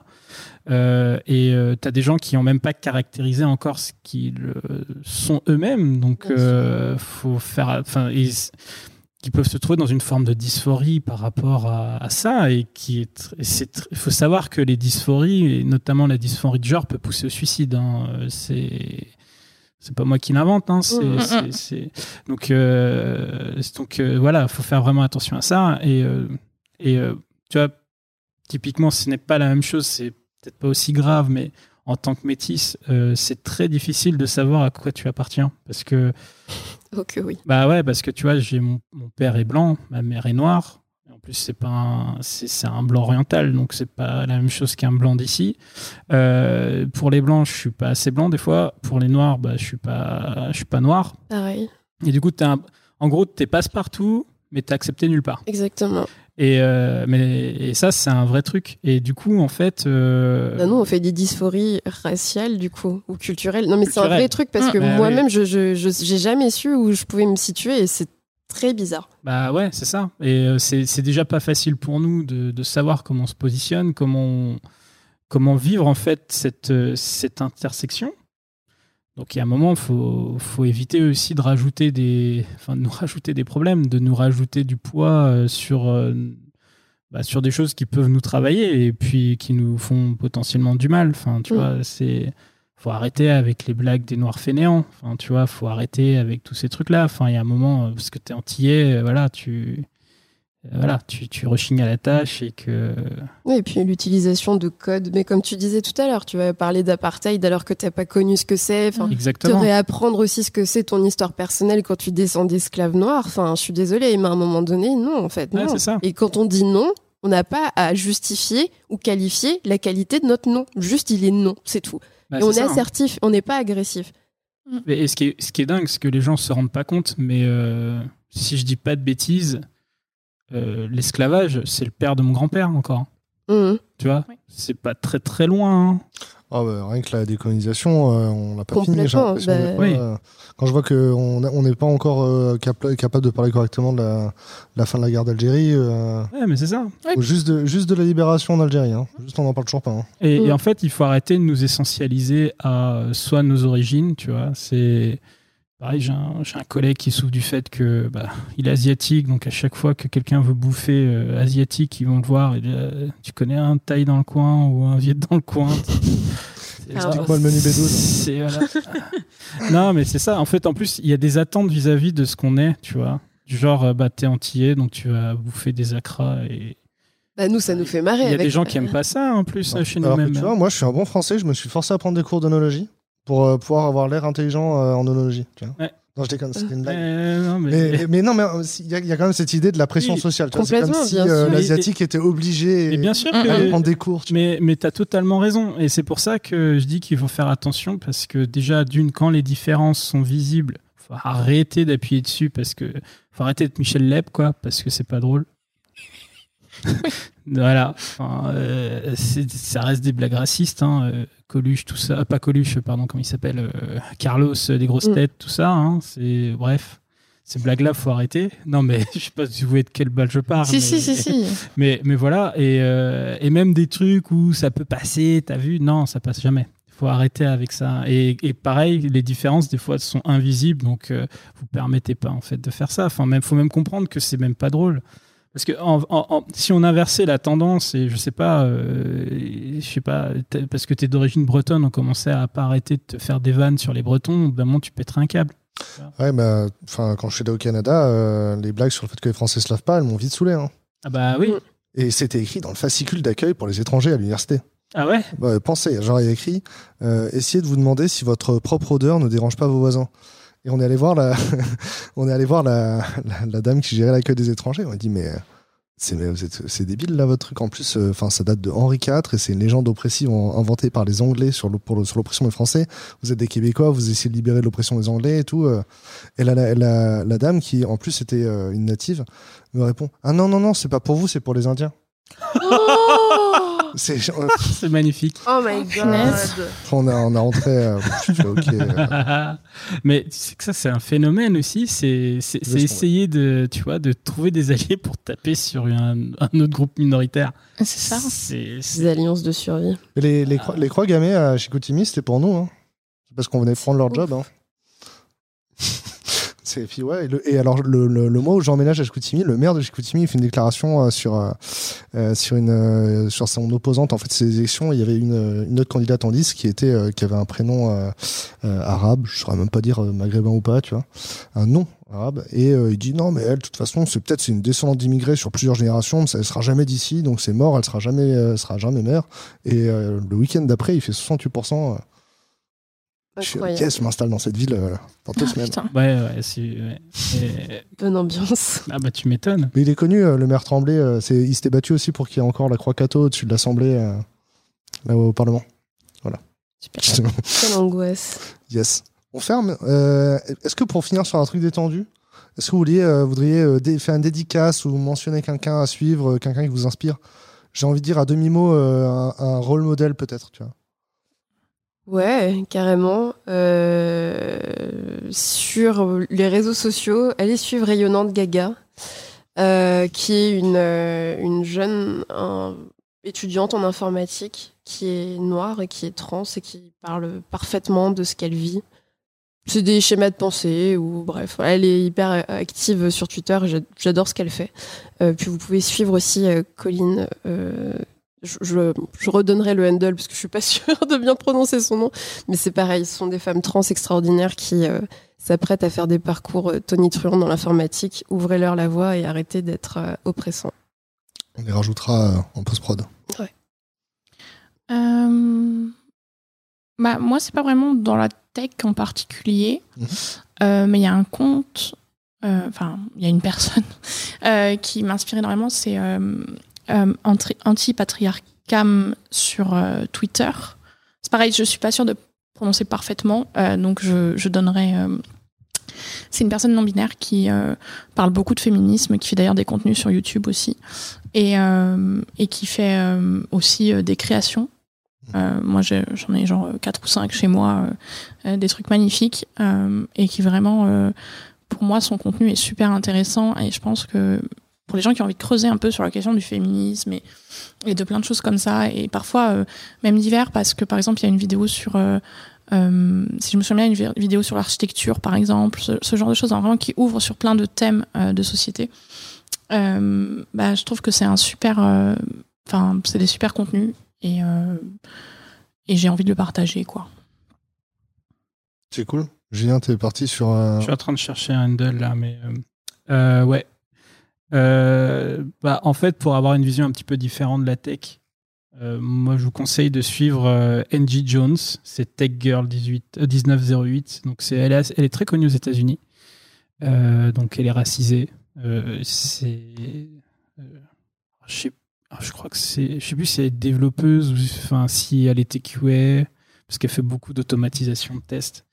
Elle a une boîte spécialisée là-dedans. Euh, donc ça, ça vous, il y a aussi, bah, vous pouvez, euh, alors je sais pas si l'Aquaba Fest fera une nouvelle édition cette année, mais vous Mm. pouvez aussi les suivre pour voir, pour avoir déjà une représentation rien qu'en France euh, de, bah, de, de, de personnes qui ne sont pas blanches et qui font de la tech.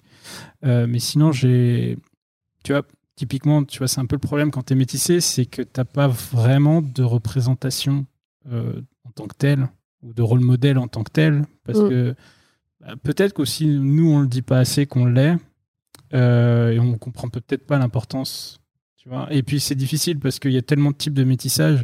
Moi le métissage que je connais le plus proche de moi c'est parce qu'elle est légitime tu vois c'est pas dans la tech. Mais euh, mais mais voilà donc c'est pas simple en fait de trouver un rôle modèle là-dessus. Il y a un autre compte aussi que vous pouvez suivre, et pareil, elles font du live et plein d'autres choses, les afro-gameuses.